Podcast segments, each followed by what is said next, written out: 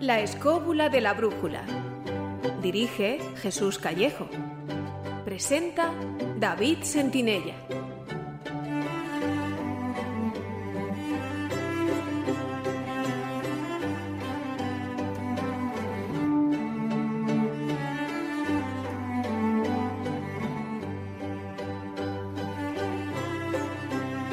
Saludos amigos, ¿qué tal estáis? Desde los estudios de Spain Media Radio en Madrid, sed bienvenidos a una nueva edición de La Escóbula de la Brújula.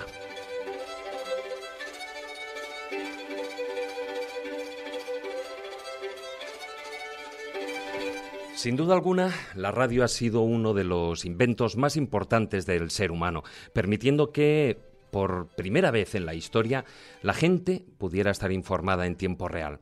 Como es lógico, la evolución de la sociedad se ha visto reflejada en la radio, el lenguaje, las costumbres, la música, los anuncios publicitarios y por supuesto, pues también la tecnología, ¿no? Hoy en día escuchamos la radio en cualquiera de nuestros dispositivos electrónicos, pero la primera radio portátil pesaba nada menos que 10 kilogramos. Décadas después, cuando parecía que poco más se podía evolucionar en cuanto a calidad, ahí aparece la radio digital y posteriormente Internet, lo que ha supuesto un cambio de paradigma.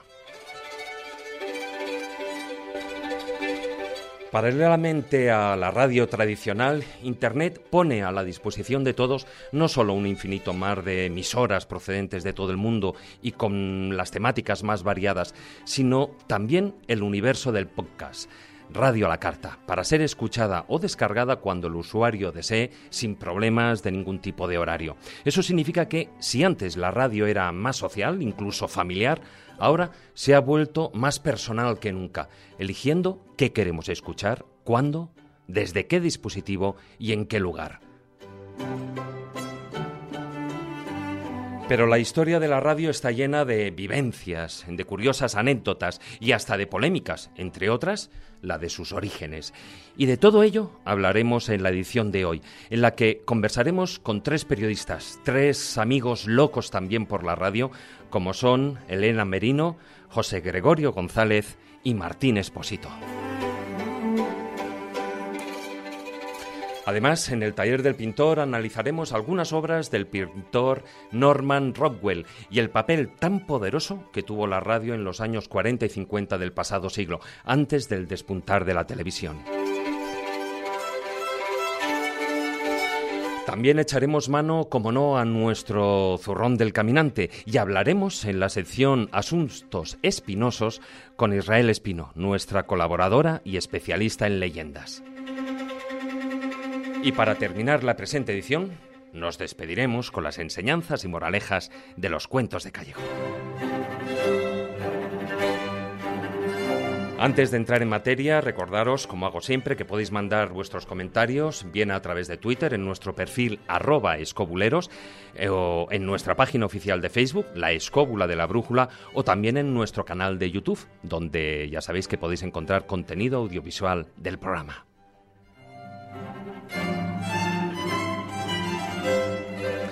Dicho esto, y con la ayuda de Raquel Cordonier, que nos acompaña una vez más a los mandos de la parte técnica, ponemos ya en marcha nuestra particular escóbula voladora. Queridos amigos, comenzamos. Si quieres viajar a lugares con historia y sumergirte en los grandes misterios de nuestro mundo, la escóbula de la brújula.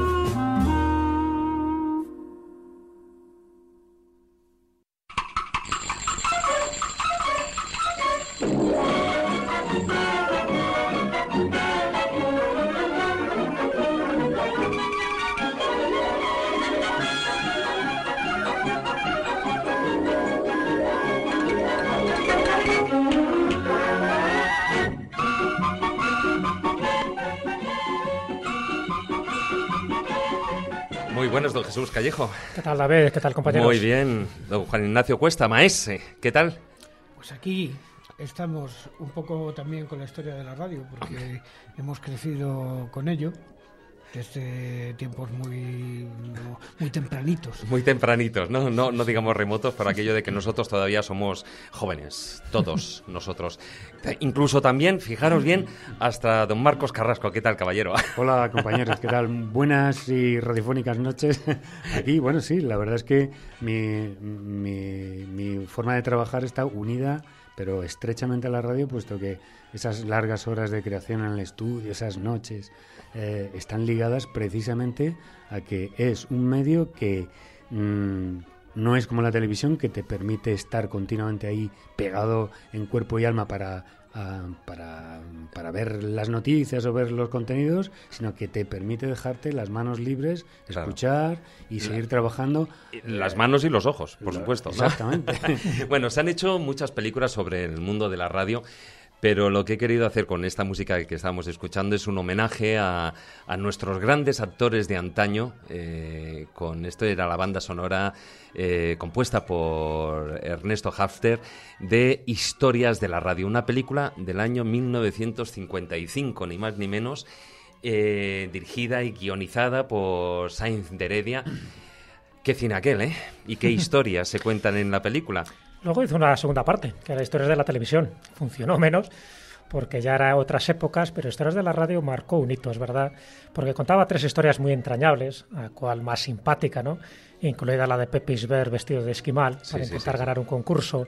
Entonces, toda esa, esa ternura que generaba la radio en aquella época, yo creo que la plasma perfectamente, para mí, una de las grandes películas del cine español, junto con Atraco a las Tres, porque refleja muy bien ese momento de una sociedad, ¿no?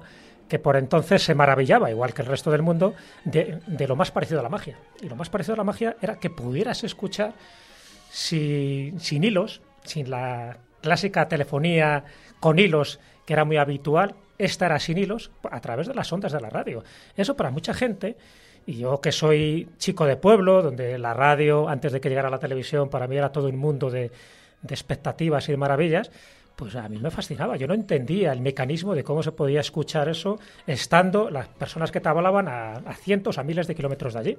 Decía una tía mía, dice, bueno, dice esto, esto seguro que tiene truco. Dice, lo que me gustaría ver, me decía muchísimos años atrás, ¿no? Dice, me gustaría ver que esto que esta gente saliera aquí, eh, que en esta caja de madera salieran las personas, que hubiera imágenes. Ella todavía no sabía, ¿no? Que ya se estaban haciendo los rudimentos de la televisión en aquella época.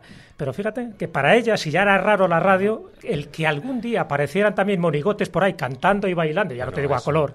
Eso pues, supuso, bueno, el color ya, el, color, el color, perdón, eh, ya fue bueno, ya eh, se había pasado ese susto inicial, ¿no? Pero ¿cuántas personas, eh, lo que podían ser abuelos, abuelas, bisabuelos, se quedaron atónitos ante esa caja tonta que llamaban? Eh, con esas imágenes que, no daban crédito, porque bueno, una cosa, la radio ya supuso un, un boom en la época y sobre todo cuando además servía eh, para que toda la familia se reuniera, ya no digo eh, para escuchar en radionovelas, sino sencillamente los, los boletines informativos, ¿no? Y toda la gente, se, toda la familia se ponía ahí alrededor de la radio, como hemos visto en innumerables eh, películas, y, y, y, eso suponía un, otra historia. Era como la hoguera, la hoguera virtual, es decir, antes te, reunías. Fíjate que la radio, estamos hablando de los años 20 para acá, es decir, los años 20 que es cuando empiezan a aparecer los primeros aparatos, ¿no? cuando se inventa realmente la radio, que es un poco antes, pero cuando la gente empieza a, ser usuaria de la radio, teniendo sus aparatejos donde podía escuchar esas emisiones a través de las distintas emisoras que había repartidas por España o por el mundo, todo eso era muy nuevo. Estamos hablando de, menos de un siglo. ¿Qué, ¿Qué, pasaba antes? Claro, tú dices, ¿cómo puede ser que la gente pudiera antes vivir sin la radio, ya no te digo ahora sin la televisión, porque antes se, se reunían o alrededor de la chimenea o alrededor de la mesa camilla. ¿Os acordáis de la mesa camilla que ponías el brasero? Sí, sí, y entonces a partir de ahí, con el calorcito empezamos a contar las historias. Que era, era otra radio, era más visual, era más auditiva y sobre todo más presencial.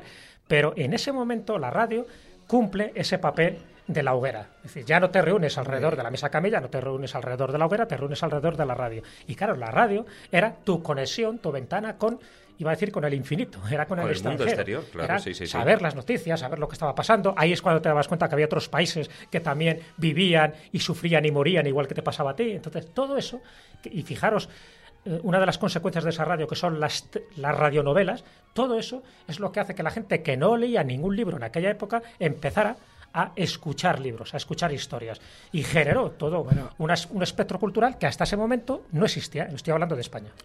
no, no, bueno, de España y de cualquier otro sitio. Ten en cuenta que el descubrimiento del funcionamiento de las ondas hercianas fue quizá uno de los grandes avances que se dieron en, en, materia industrial en su momento y tal, oh. por una sencilla razón. Eh, anteriormente todo de alguna manera corría, digamos, de boca a oreja en espacios muy reducidos o en espacios más amplios, pero a través de lo que se llamaba los correos, las postas, algo parecido, y las gacetas, las gacetas que era el medio de comunicación, digamos, eh, primero casi que inventó eh, la humanidad la aparición de la radio, la aparición de una serie de elementos que se podían transmitir a través del éter, porque entonces él le llamaba el éter del espacio y que pudiera llegar la voz de otro hasta cualquier sitio, en principio supuso algunos sustos importantes y tal.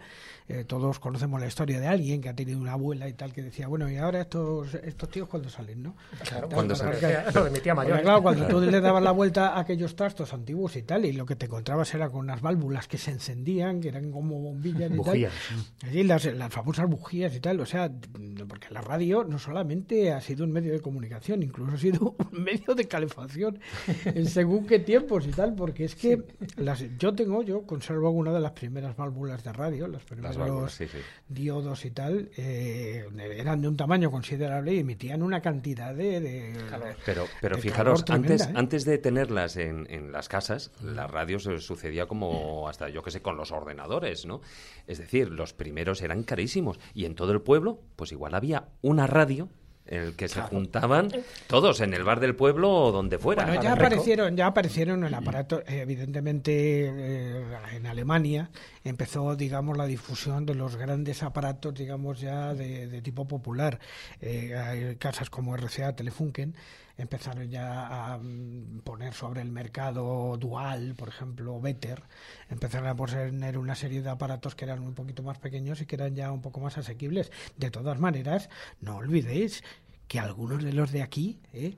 Y estamos hablando de personas que seguimos vivas, todavía hemos escuchado la radio de Galena, o sea, tú cogías Un, trozo de Galena con tu alfilerito, te lo ponías en el oído, ibas pinchando en la galenita hasta que te entraba la emisora que tú podías entender, porque claro, entraba todo, en la galena entraba todo. O sea, entraba las inglesas, las, eh, todas las de baja frecuencia, y luego, como el régimen era, digamos, el de la que llamamos onda media, que de día la podías oír perfectamente, pero al llegar la noche se producía un fenómeno de mezcla brutal, pues pues la perdías.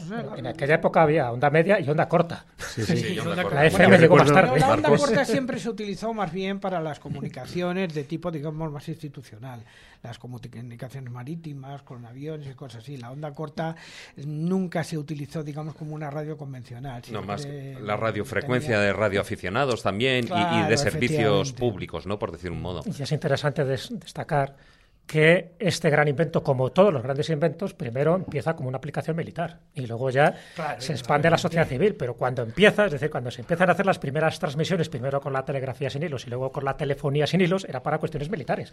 Sí, yo recuerdo concretamente lo que es en la expansión en la radio, en la sociedad civil, o sea, lo que yo recuerdo en los años 60 en mi infancia es precisamente estas radios que son de válvulas, que son de luces, eh, acercarme de niño y tocar el dial y ver la cantidad de idiomas que yo podía coger ahí y de ver cómo, cómo todas esas comunicaciones venían de un espacio, era absolutamente mágico. Recuerdo que esa especie de difusión cultural que ha comentado Jesús antes, es decir, la gente que no podía ir al teatro, eh, conseguía escuchar esas dramatizaciones, esas novelas. Me acuerdo de las mujeres. El teatro del aire. Me acuerdo de esas mujeres. Y, estamos volviendo a eso, ¿eh? Y estamos volviendo a eso porque ese es el, digamos. Eh, el primer paso a los audiolibros actuales. Efectivamente, todo lo que son los Que aquí no hay tanto éxito, pero en Estados Unidos, en América, eh, tienen muchísimo éxito por las largas horas que se pasan en pues los vehículos. recuerdo, David, estas tardes de las mujeres con, tricotando al lado de la radio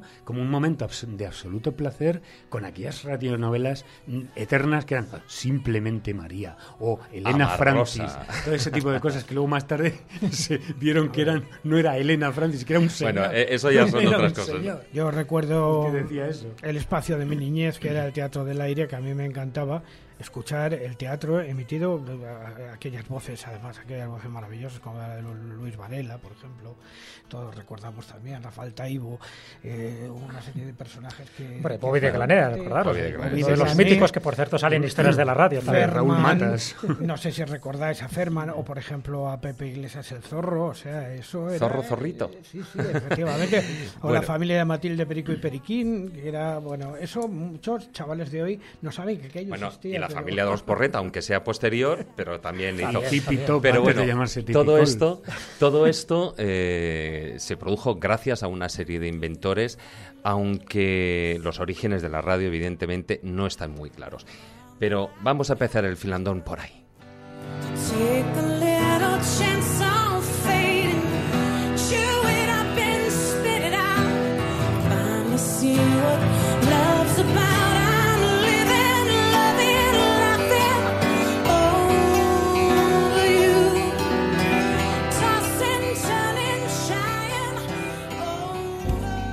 La escóbula de la brújula. Dirige Jesús Callejo. Presenta David Sentinella.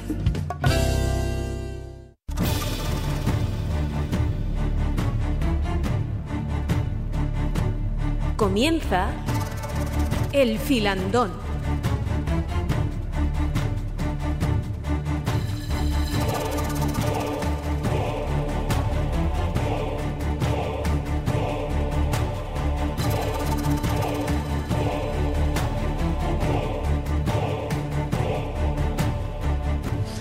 Bien, pues como decía en esa introducción hay cierta polémica sobre lo que fueron los orígenes de la radio, porque la verdad es que yo creo que es muy difícil atribuir la invención de la radio a una única persona, ¿no?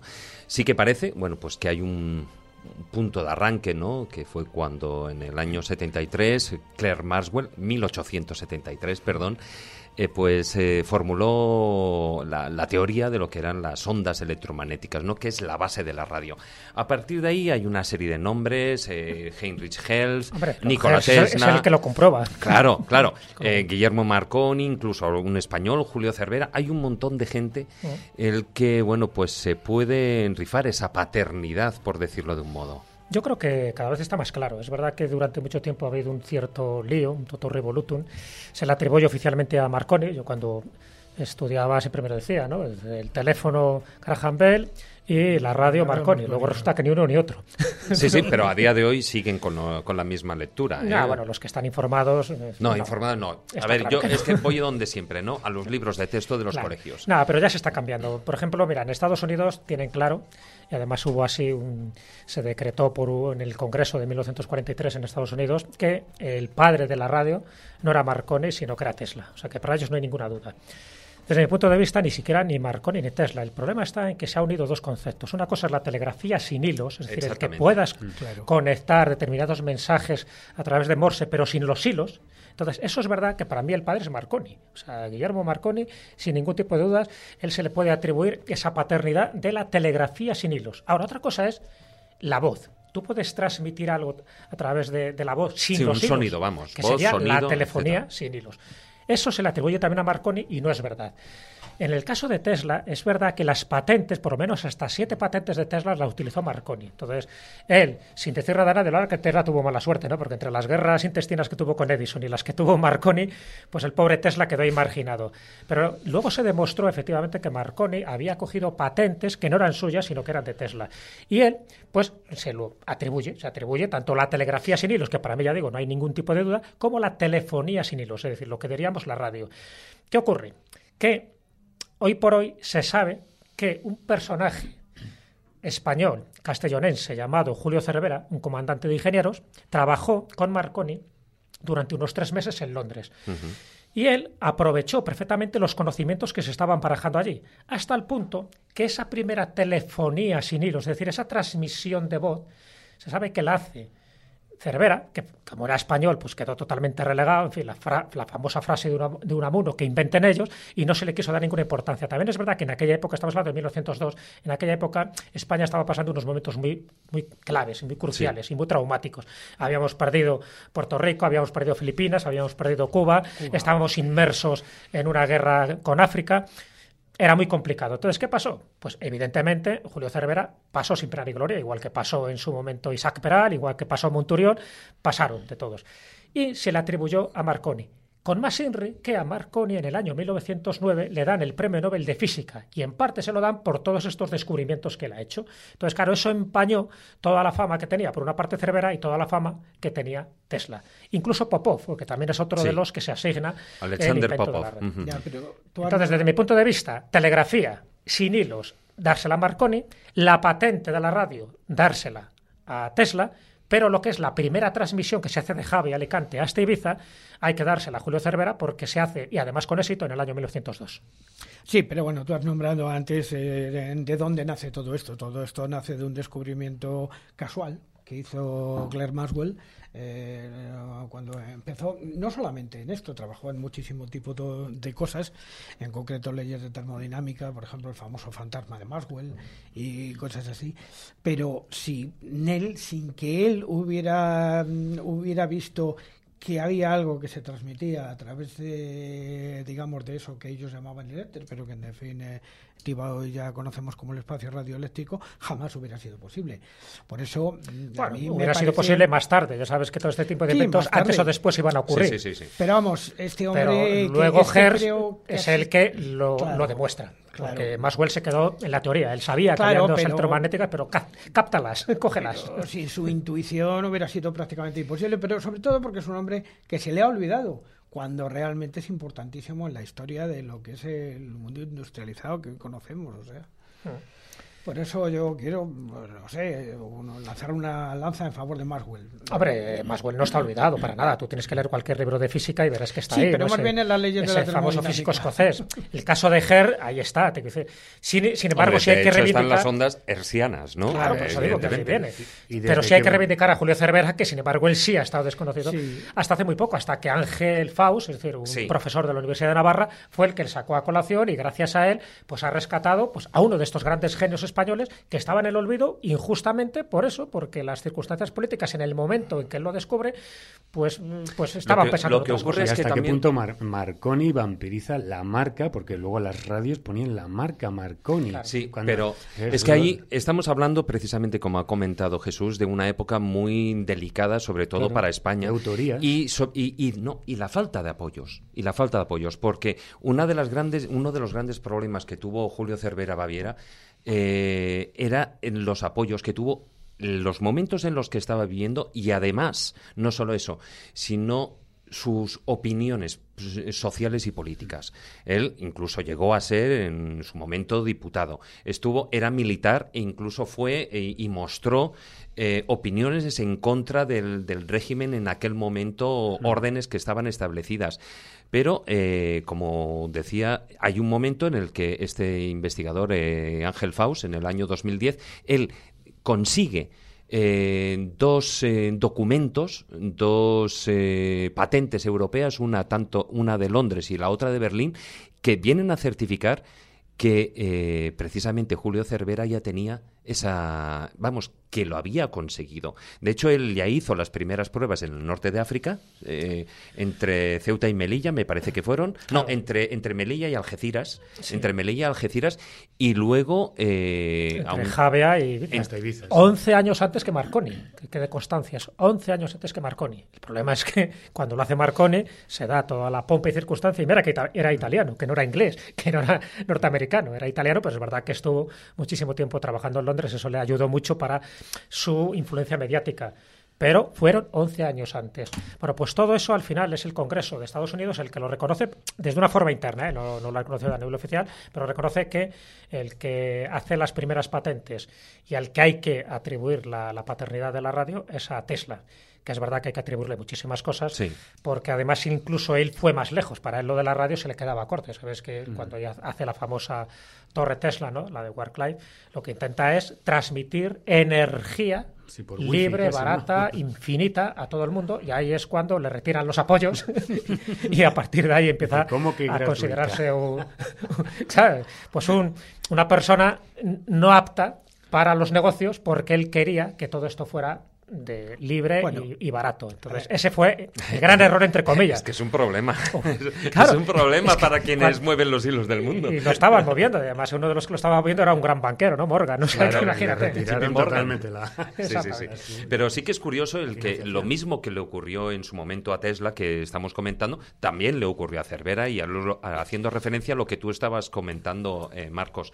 Y es que la pena es que él no tuvo, por una parte, ni el apoyo económico que recibió Marconi, ni por otra parte, la prensa le dedicó el tiempo y, las referencias que en su momento le dedicarán a, Marconi. Aún así, eh, Julio Cervera eh, como ingeniero físico, aparte de militar que era, o sea, hizo mm, avances increíbles en, por ejemplo, fue de los que puso el, tendido eléctrico, en, por ejemplo, en, Canarias. Eh, me parece que también hizo la creación eh, y, bueno, todo el trazado para realizar una, vía, una vía férrea. Lo que pasa es que, bueno, pues, la, pues los pues problemas... como tantos y tantos españoles que han sido olvidados. Sí, sí, sí. Y otro invento también que hizo Julio Cervera, que, que prácticamente no se le reconoce y, sin embargo, fue muy práctico en aquella época. En esas transmisiones que se hacían por esta telegrafía sin hilos, se hacían a través de, Morse. Entonces, bueno, lo que hacía es que la persona que estaba al otro lado, pues lo hacía con mano, a la mano y con los deditos, como podía, y como máximo, como máximo, podía transmitir unas 20, 22 palabras. Sin embargo, él,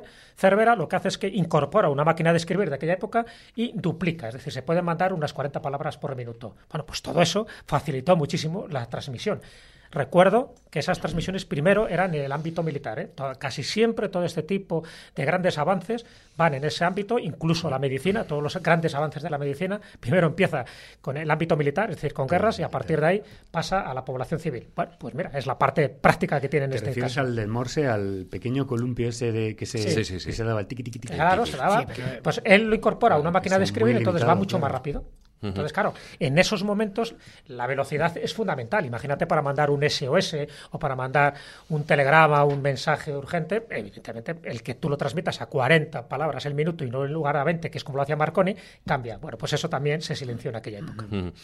Y bueno, eh, ahí hay también otros dos personajes eh, a los cuales a uno de ellos se le atribuye precisamente lo que fue la primera transmisión radiofónica del mundo, que es eh, Fessender y Fleming, ¿no? Que bueno, pues que tuvieron gran importancia en lo que podría ser la depuración de la transmisión de, la voz humana. Bueno, pero Fessender lo hace más, más tarde, es verdad que lo hace ya en Estados Unidos, en Massachusetts, entonces, bueno, pues él es violinista, transmite una, la primera música interpretada por él.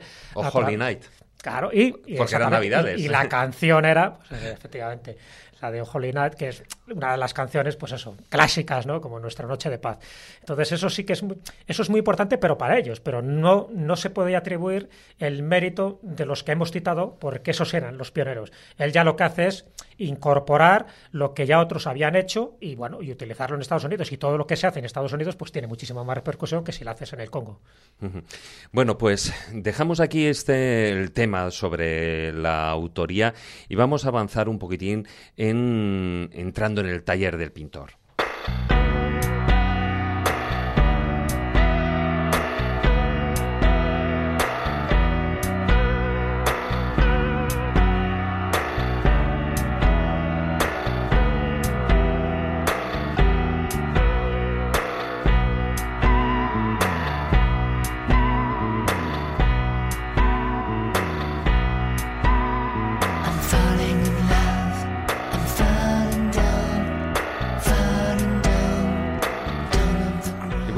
Decíamos ahí en la pintura, eh, si antes estamos hablando de, la televisión, que hay un montón de películas que hablan eh, sobre el mundo de la radio, no como menos eh, puede ser el mundo de la pintura. Y ahí hay un pintor, Norman Rockwell, que además, bueno, seguro que todos nosotros en alguna ocasión hemos visto alguna de sus pinturas. Eh, porque, eh, bueno, relatan y además escenifican un poquitín la, lo que yo antes estaba narrando, ¿no? La familia alrededor de un aparato de radio. Marcos. Sí, David, precisamente este pintor mm, a mí me causó un gran impacto porque era un retratista fenomenal, un eh, experimentador de lo que es el costumbrismo estadounidense que reflejaba toda esta crítica social.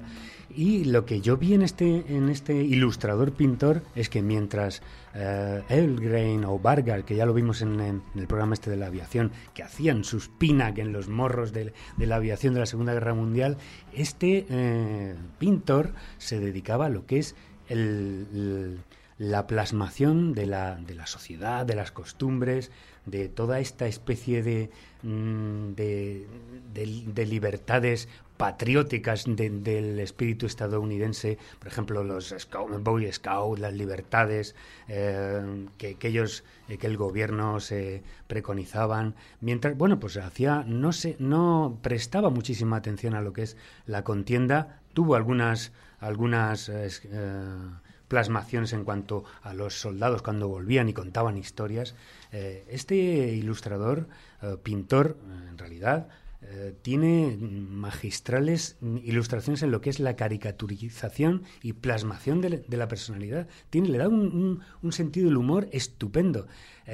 y aquí, precisamente, lo que es el, el, en el tema de hoy que nos ocupa, he seleccionado una que es un cuadro, pero que, retrata perfectamente lo que es el mundo de la transmisión radiofónica de aquella época, eh, cuando se estaban eh, con los noticiarios de la radio, pues dando pues todos los movimientos de las tropas, etcétera, etcétera. Se llama, se titula Arms Chair General de 1944, que podría eh, titularse pues el, el, general de oficina, pero os dais cuenta en esto que precisamente pues por, por, por nuestro compañero eh, Fran Izuzquiza, que está colgando las imágenes en, en, YouTube, podéis, en nuestro canal de YouTube, podéis ver este cuadro que tiene una construcción piramidal de un hombre que está con el oído pegado a la, a la radio, con su puro, eh, con las mandíbulas apretadas, con el lápiz, eh, tomando nota de lo que es el recorrido de las tropas, cómo se lo están contando los, los,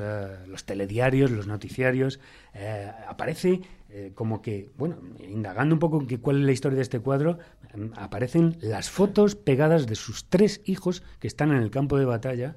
¿eh? Hay un, bueno, con el mando sintoniza en ese momento la, eh, para que la emisora entre bien. bueno, tiene pues parece ser que se le están cayendo de las rodillas, pues el, mapa, esta especie de periódico donde dicen las noticias, eh, todo esto y además en el fondo de la pared hay un mapa con banderitas donde están desplegadas las tropas de los Estados Unidos. En Europa. En Europa, en Europa. Entonces, ¿qué pasaba? Esto es precisamente lo que pasaba en los hogares de todos los Estados Unidos. Es decir, había, um, había muchas familias que tenían hijos combatiendo, querían saber cómo y dónde se encontraban. También había, pues me imagino, cosas de espionaje y contraespionaje, informaciones falsas que se decían en uno y otro bando, pero la mayoría de las veces, eh, claro, intentaban eh, poner a las familias, eh, bueno, pues ciertamente informadas de todo, de todo este eh, muchas muchas de las de las grandes operaciones militares, sobre todo la primera de la Segunda eh, de la Segunda Mundial, se transmitieron ocultas en mensajes de radio. Ocultas, sí, sí. Eh, sí, crucigramas. no, no, efectivamente era una palabra clave y esa palabra clave pues significaba que empezaba el inicio de las operaciones. Eso sucedió, por ejemplo, en el caso de la de la guerra de España, hasta en las donde La señal, donde la señal vino por dos sitios, una portada de ABC una portada de ABC que tenía una clave con la fecha en el que se tenía que empezar el lanzamiento nacional y otra clave que era en la radio. Y no olvidemos ese momento absolutamente magnífico que en la radio se inicia una revolución, que es cuando José Afonso empieza a cantar el Grando La Vila Morena en la radio portuguesa y se inicia la revolución de los claveles. Claro.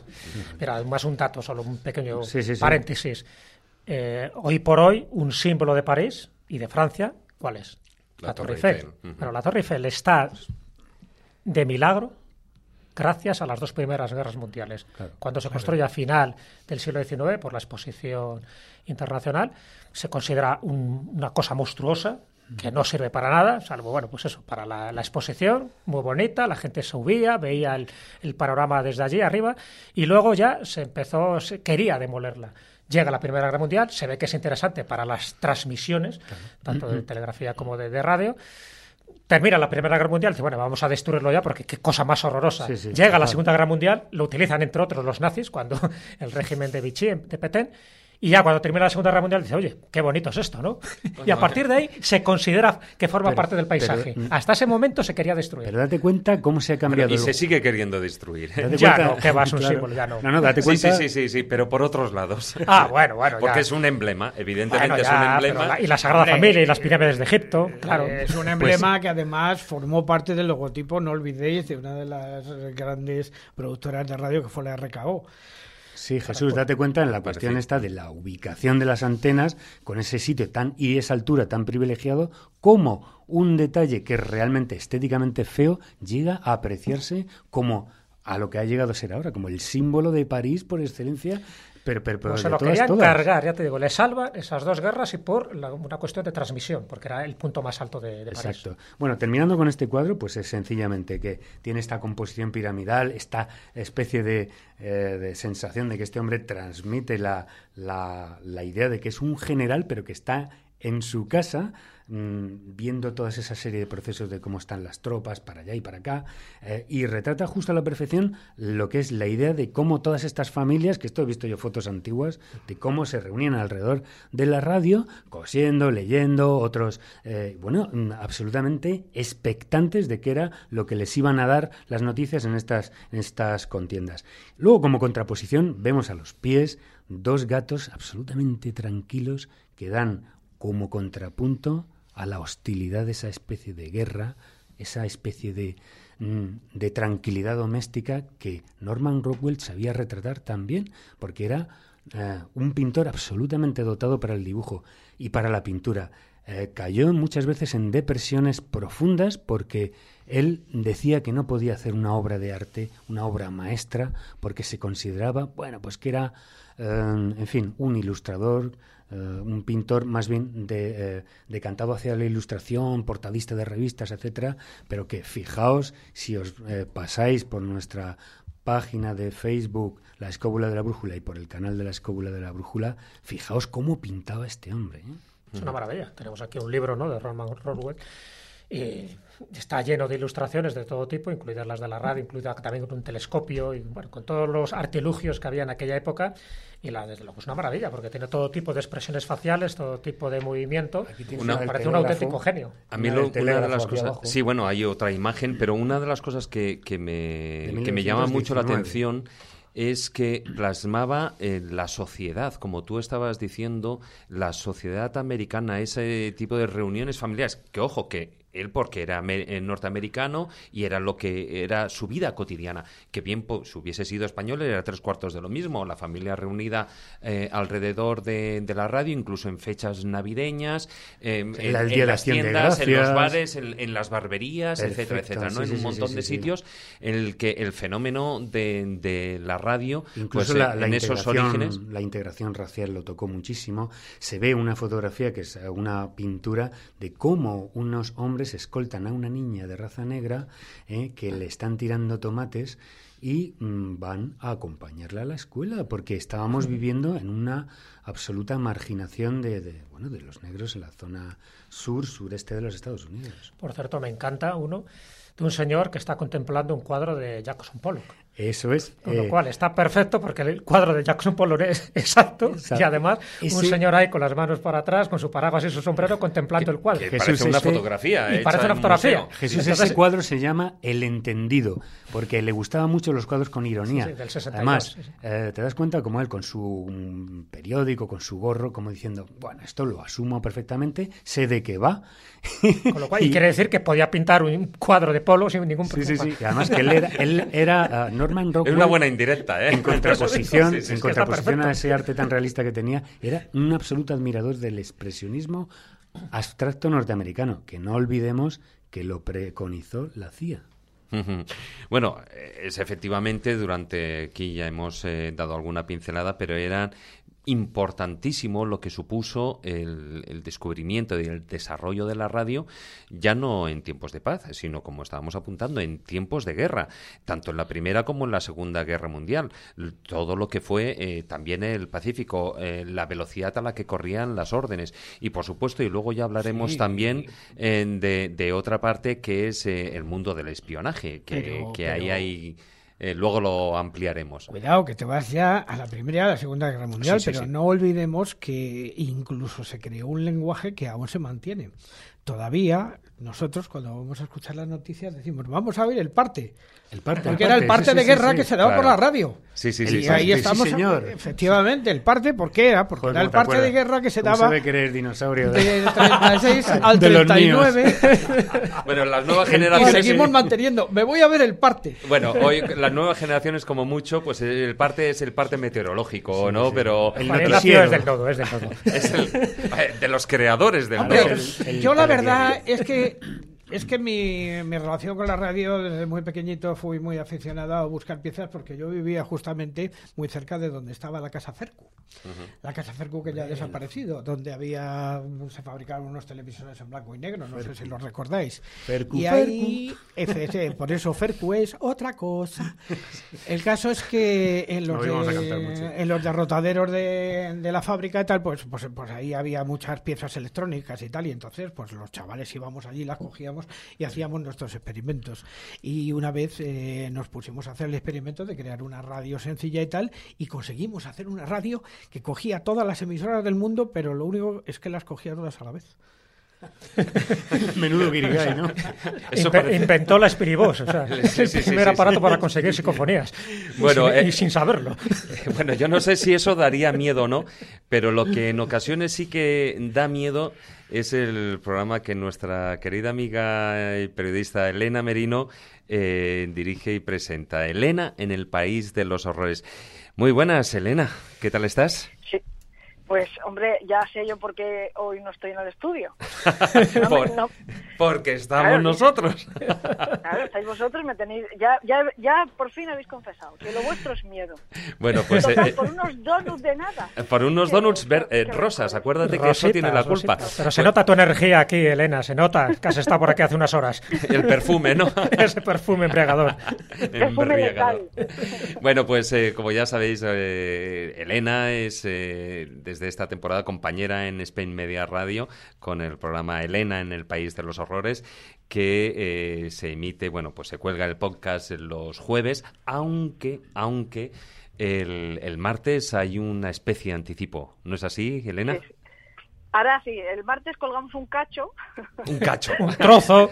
¿Cómo, le gusta ya que el estipador?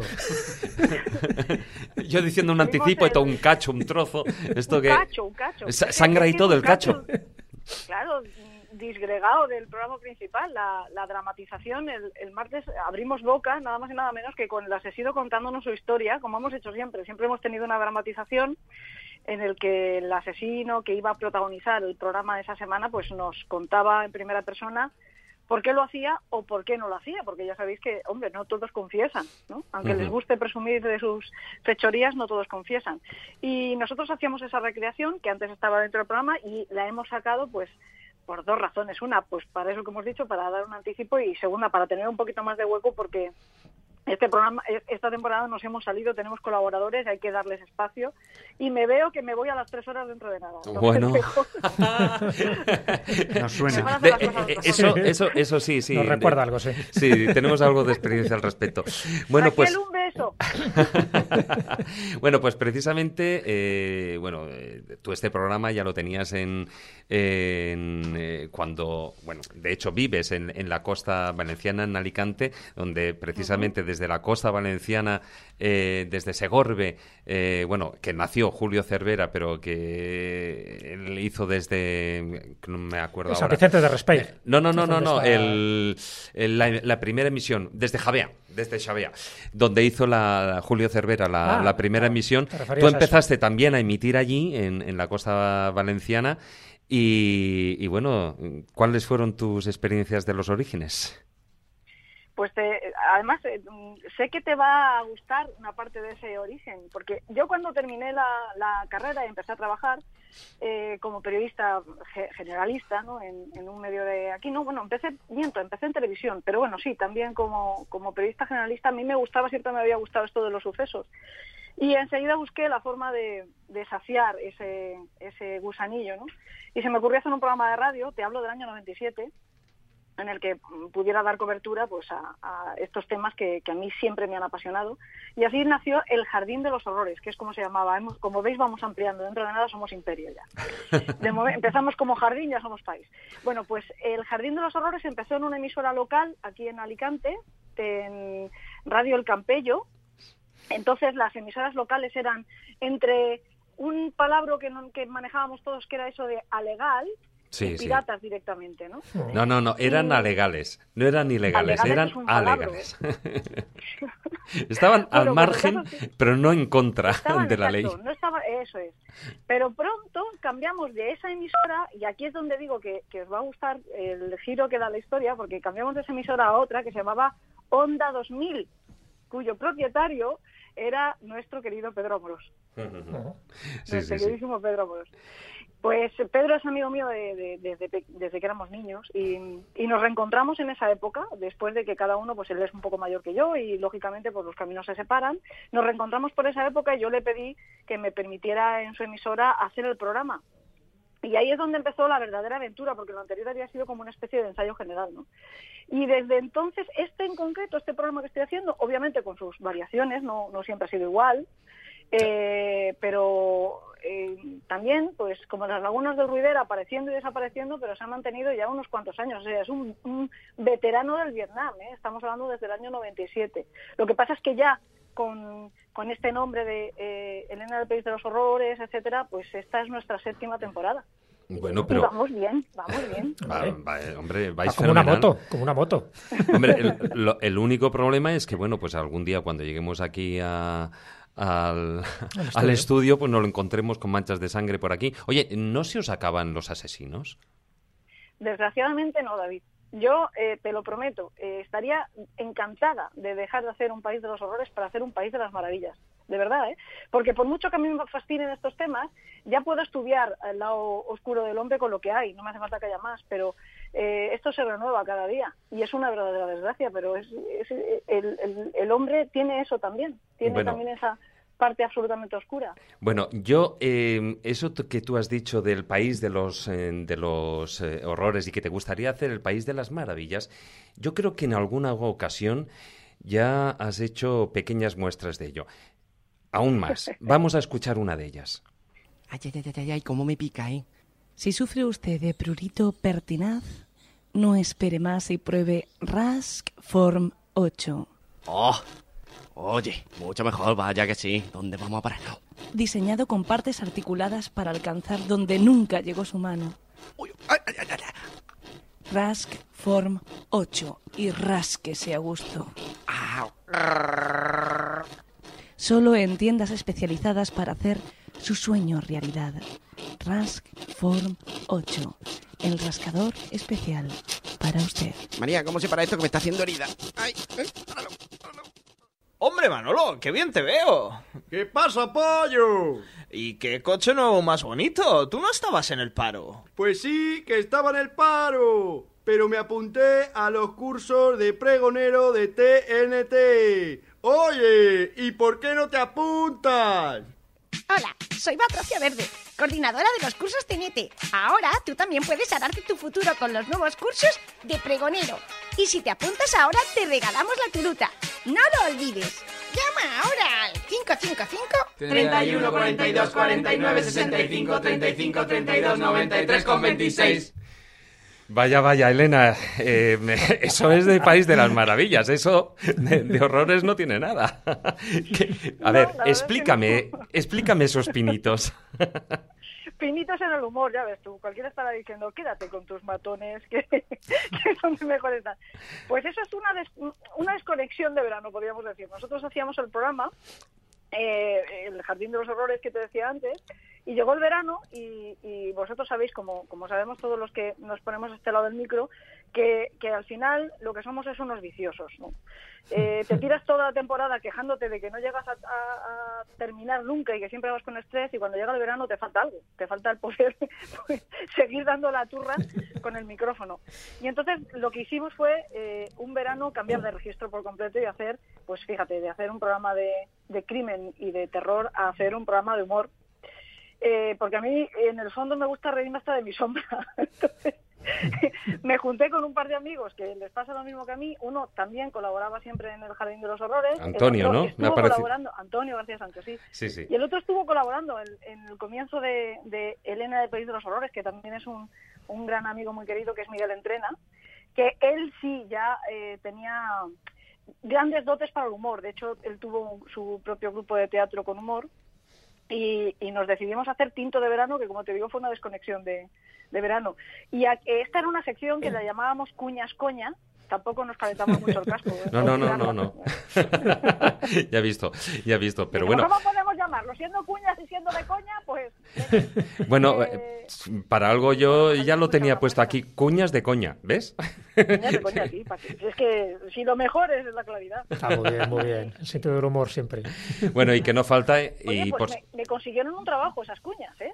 Sí, Me sí, en una búsqueda de estas, como publicista en una, que al final lo rechacé por otras razones, pero eh, eh, presenté mi currículum, me llamaron para una entrevista y frente al resto de candidatos, como a ellos les interesaba a alguien con sentido de humor, dije, bueno, yo os traigo esto y me dieron el trabajo por esas cuñas. O sea que no te creas que al final los hobbies también sirven. sí. eh, ¿Querías comentar algo, Juan Sí, Ignacio? eh, oye, Elena, soy Juan Ignacio. Hola, ¿qué tal? Ya que estás ahí ahora y no te veo muy a menudo, si quiero, si quiero hacer referencia a algo que tú has comentado. Tú dices que comenzaste tus emisiones una vez en el Campello.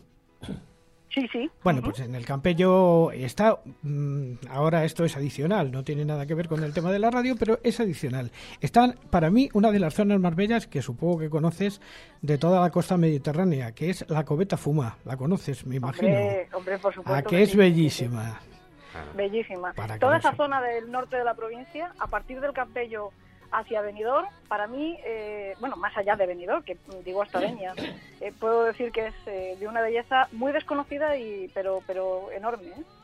La verdad Pues que este sí. lugar- aquel- esa zona que tú dices es una de mis favoritas. Sí, que, que lo sepan nuestros oyentes, que es una de las más bellas para visitar de toda esa zona, sí. Elena, ya que estamos hablando de los orígenes de, de la radio y sobre todo de tus pinitos radiofónicos, ¿te acuerdas por un casual de cuál fue tu primer asesino, el que le desgranaste, el que despizaste? ¿Cuál fue? Pues es muy probable, muy muy probable que fuera Ted Bundy. Hombre. Muy probable, ¿no? No, no puedo garantizarlo porque, eh, bueno, pues es complicado. Ya estamos hablando de un- unos cuantos años, pero es. es Pero ya sabes que el primer asesino nunca se olvida. es como el primer beso. Y menos un personaje como ese. Por eso, Ted un Bundy, madre mía.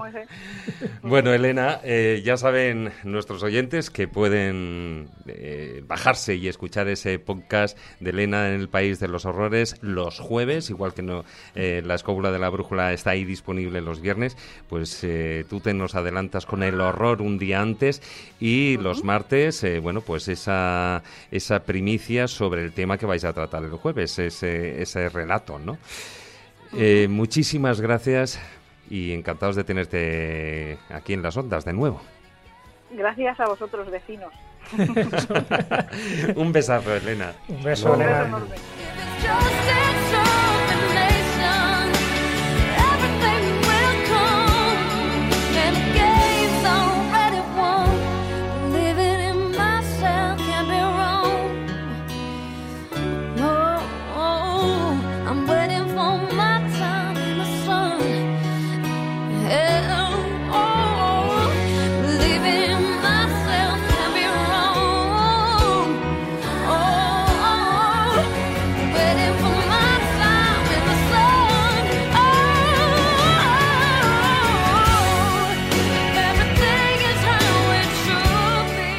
Pues precisamente esas cuñas de coña de, de me ayudan a dar paso a, otro apartado que es muy importante en el mundo de la radio y es la publicidad. La publicidad siempre ha tenido una gran importancia en la radio ya que es y ha sido, por supuesto, la principal fuente de financiación en lo que es la radio privada. Los anuncios de, de aquellos años, eh, de los años eh, 40, 50, que nos retrotraen a una sociedad, a un país muy diferentes a lo que es hoy en día. ¿no? Pero es muy probable que la mayoría de los mensajes publicitarios que se escuchaban en aquellos programas hoy en día nos resulten chocantes, ya que no tienen nada que ver nuestra sociedad actual con la de aquellos años, tanto en cuanto a los productos que se anunciaban como por el papel de la mujer en la sociedad en la época, que en aquellos años, bueno, pues eh, estaba relegada en la mayoría de los casos a ama de casa. Afortunadamente, la, la incorporación de la mujer en el mercado laboral, laboral y la digamos esa lógica evolución de la sociedad ha hecho que esa publicidad en muchos casos bueno pues absolutamente sexista y trasnochada hoy en día pues eh, haya quedado en el baúl de los recuerdos no permanezca el pasado. Pero de todos modos resulta interesante recordar eh, algunos de esos anuncios que se hicieron tan famosos, no he cogido eh, los, los más mm, conocidos como podían ser el, el de Colacao, exactamente, Colacao, Coca-Cola, bueno, hay un montón de estos, pero sí algunos otros que eh, son una muestra de lo que estamos hablando y que forman parte de esas historias de la radio de los años 50 y 60 del pasado siglo. Evite siempre, señor, ese mal rato, tomando bicarbonato, Torres Muñoz. Bicarbonato Torres Muñoz. Me parece que me ha quedado estupendo. Ojalá le guste. ¿Qué pinta más buena tiene esto? Debe estar riquísimo. Es emocionante pensar con qué cariño lo habrá preparado. Se ha tenido que pasar la mañana en la cocina. Mm. ¡Qué bueno te ha salido! ¡Qué alegría! He acertado. Qué acierto fue también elegir una cocina corcho. Mi cocina corcho. ¿Cuántos momentos felices como este me vas a proporcionar? Qué suerte que tenemos butano en nuestro hogar. Cuánta agua calentita nos hace disfrutar. Butano, butano, qué gran comodidad. Butano es ahorro, butano es bienestar. Ahora sí que me gusta la ducha.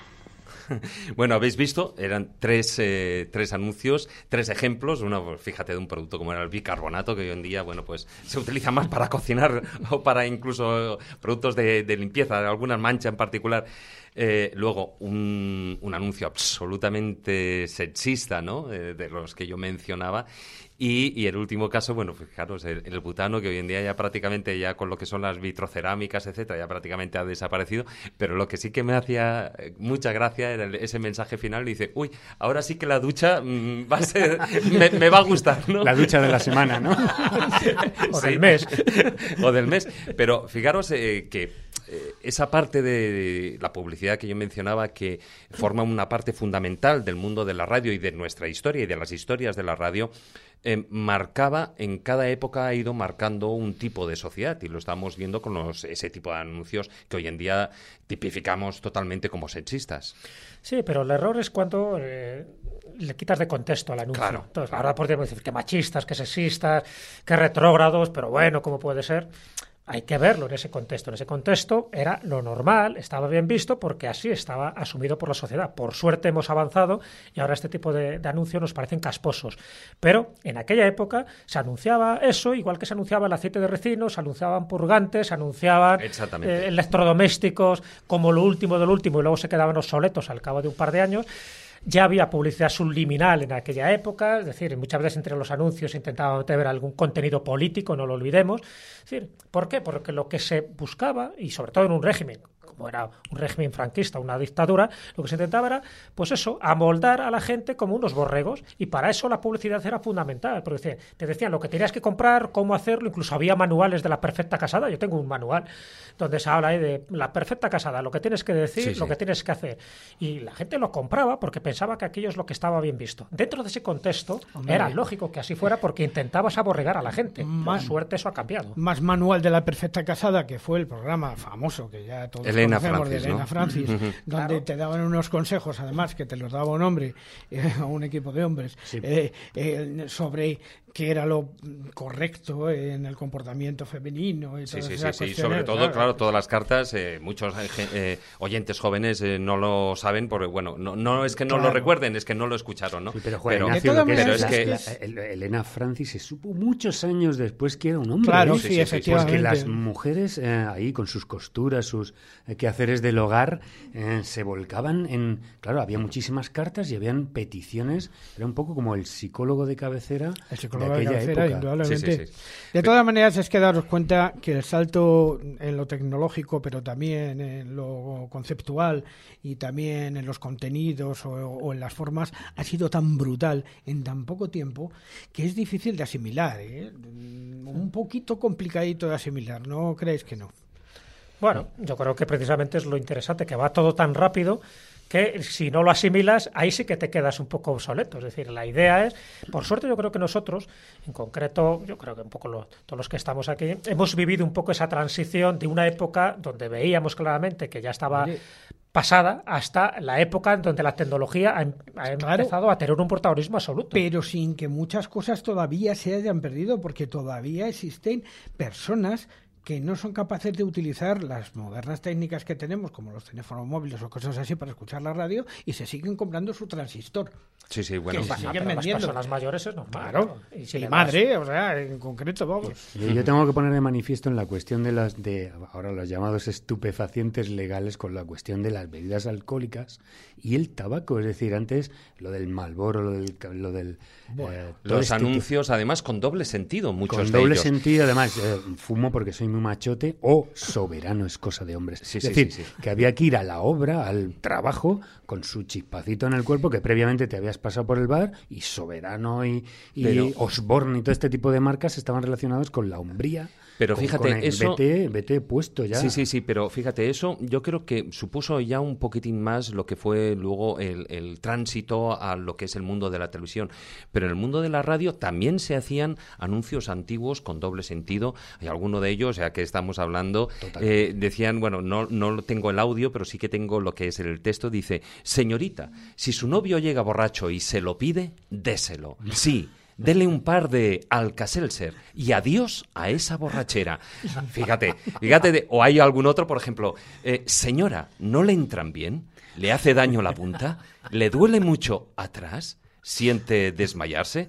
Es porque sus zapatos le quedan pequeños. Llévelos a la zapatería La Madrileña y se los suavizarán. Fijaos que ese era en los anuncios de radio mm, eh, eran mucho más. eh, también es cierto que eran las amas de casa las que estaban, o sea, las mujeres las que estaban en casa y las que eran en mayor medida oyentes de los programas radiofónicos. Ahí viene, por ejemplo, la herencia y todo el trabajo de Elena Francis. Entonces, la mayoría de los anuncios estaban abocados y destinados hacia las mujeres, hacia mm, todo este tipo de cosas, ¿no? Hombre, había algún otro también Hombre, eh, destinado a los, a, a los, para los hombres, ¿no? Había uno que decía, caballero, ¿se le ha achicado o encogido?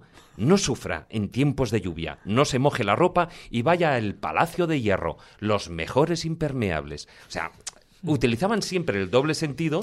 Pero eso se hacía también con el cuplé, por ejemplo, con las Claro. canciones Sí, de la época. bueno, a ver, la eh, pulga. La sexualidad no podía ser explícita, tenía que ser implícita por lo que decimos, porque era un régimen dictatorial y un régimen donde la moralidad es lo que implicaba. Incluso si no ibas a misa el domingo, te señalaban con el dedo. Entonces, bueno, pues todo este tipo de cosas eran los resquicios que se utilizaba la gente ingeniosa para intentar meter pues su picardía, su sarcasmo, su ironía de la mejor manera que pueda, porque algunos y ac- acordaros la censura que había en aquella época, donde un beso casto te lo censuraban en las películas norteamericanas. Hombre, y no se podía ver más allá de la ro- de, de media Claro, pierna, o sea, entonces, ni llegar a la te la- rodilla. es que te la estabas jugando. Entonces, bueno, pues hacían este tipo de anuncios que me parecían muy atrevidos y muy graciosos porque había que intentar, eh, pues eso, sortear la censura como pudieras. Pues sabéis que antes, antes los anuncios no se grababan, es decir... eh, Se hacían en el- directo. se hacían en directo. Sí, Quiero sí, decir sí, que, por ejemplo, uno de los orígenes de los anuncios o de las cuñas, mal llamadas cuñas, eh, tienen eh, en un programa de los hermanos Marx en Estados Unidos, que era el, el soap opera, que bueno, era un show de humor de estos como los que ellos hacían, paraban eh, y, y metían eh, lo que es en directo lo que es el propio anuncio de su patrocinador y todo esto luego ha tenido aquí su repercusión. Sí, sí, sí, Bueno, por esto se sigue haciendo solapadamente con algunos Bueno, patrocinadores que, que, En bueno, televisión, hoy en día se ha vuelto a esa fórmula. la orden del Recordar- día es una fórmula que se... Recordar, por ejemplo, uno de los grandes hitos que fue que los primeros liberadores no se vendían como tales, sino que se vendían como un masaje facial. Sí, sí, sí, ¿eh? sí. Se vendía como un mensaje, pero vamos, estaba claro para qué servían. Pero, y fijaros, estamos hablando de España, estamos hablando de Estados Unidos, pero eso también ocurría, por supuesto, eh, este doble sentido en, en- en el resto de América. Por ejemplo, había otro de los, estos anuncios que decían, señor, tiene problemas porque se le para constantemente, algo, algo decía, algo anda mal en su reloj. Llévelo a la relojería suiza y se lo dejarán como nuevo. Claro, aquí eh, el término para, pues no es. eh, o sea, este es eh, suave, se le para con los anteriores. Ya, pero se le para constantemente. Ya. Es como. Bueno, pero hay uno, y me gustaría finalizar este apartado de lo que es esas, estos anuncios, ¿no? Con, con uno que, además, bueno, aquí no está Carlos, pero eh, a él le haría especial gracia. Tenga usted dos la cabeza. Una es la boina y la otra la marca de su cerveza. Cerveza Oro, cerveza norte de la cervecera del norte. Amigo, qué cerveza. Ese es bueno, ¿ves? Es- Ese es bueno. el- dos cosas en la cabeza. La boina, por supuesto, y si puede ser a rosca, mejor. y luego el nombre de su cerveza. Sí, sí. Hay uno que está de plena actualidad, que esto lo he oído, al- bueno, no sé, hace unos meses. Es, ¿quiere tener dos centímetros más? De repente dices, bueno, claro, te das cuenta que con el desarrollo del anuncio acaba mm, anunciando lo que es una cuña para que se mete dentro de los zapatos para tener dos centímetros más de altura, de estatura. Y dices, joder, macho. Pero fijaros en el detalle, y eso lo sabe muy bien Marcos, cómo todo este tipo de anuncios para intentar llegar de forma directa, para que se hable del anuncio, para que tenga la repercusión mediática que se necesita, siempre se le da un contenido sexual. Sí, sí, sí. Antes y ahora. Bueno, dejamos aquí lo que es el, el apartado de publicidad y vamos con lo que va a ser un rara avis en nuestro programa. Estás escuchando La escóbula de la brújula.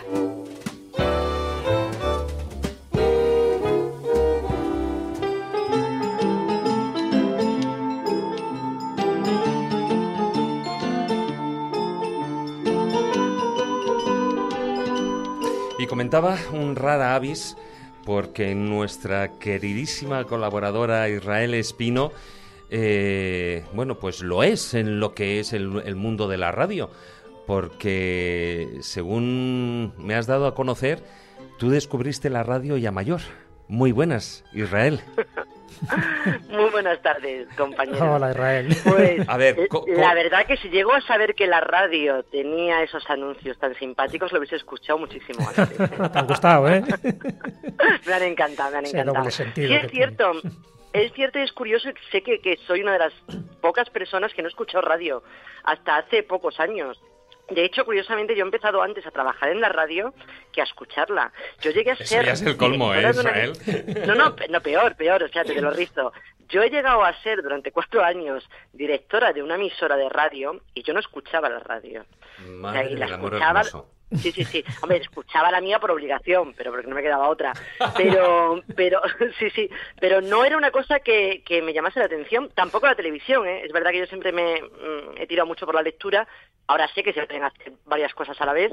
No, no al mismo tiempo, pero se puede, se puede escuchar la radio, se puede leer. Pero la verdad que no me llamaba mucho la atención hasta que la descubrí hace pues relativamente poco y casi también gracias a los a los podcasts que ya te permiten escucharla en cualquier momento, en cualquier lugar y sobre todo escuchar aquella radio que te interesa. Claro. La radio a la carta, ¿no? Que es, eh, tú lo escuchas, te, te bajas el programa primero en lo que a ti te gusta, no es encender y a ver qué dan.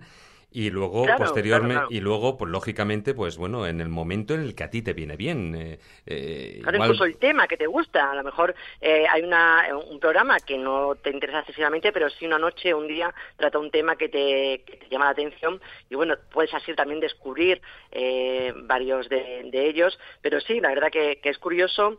Y, bueno, además, claro, más curioso teniendo en cuenta que eso, que yo cuando me lanzo ya al mundo de, la radio he tenido la inmensa suerte de, al margen de este periodo como directora, luego ya cuando he trabajado en radio ha sido siempre en, en secciones o temas que me gustan. Yo empecé en Canal Extremadura con, con Extremadura Secreta, con una sección de mi, de mi blog, y luego enseguida me llamaron eh, de Radio Nacional de España eh, para, para hacer una sección que se llamaba Leyendas Israeles, que eso me encantaba porque el nombre además me lo, lo, puso, lo puso la gente. Pidieron eh, García, eh, que era el director del programa, puso, pidió a los a los oyentes que el nombre de, de, mi sección, que iba a ser de leyendas, que yo me llamo Israel, y enseguida ante los muchos que, que llamaron y que propusieron, me encantó ese de leyendas israeles, y, y bueno, y de ahí al, al estrellato con la escóbula, por supuesto. Ay, con tus asustos espinosos. ¿Cómo te gustan los juegos de palabra? Eh? ¿Cómo te gustan?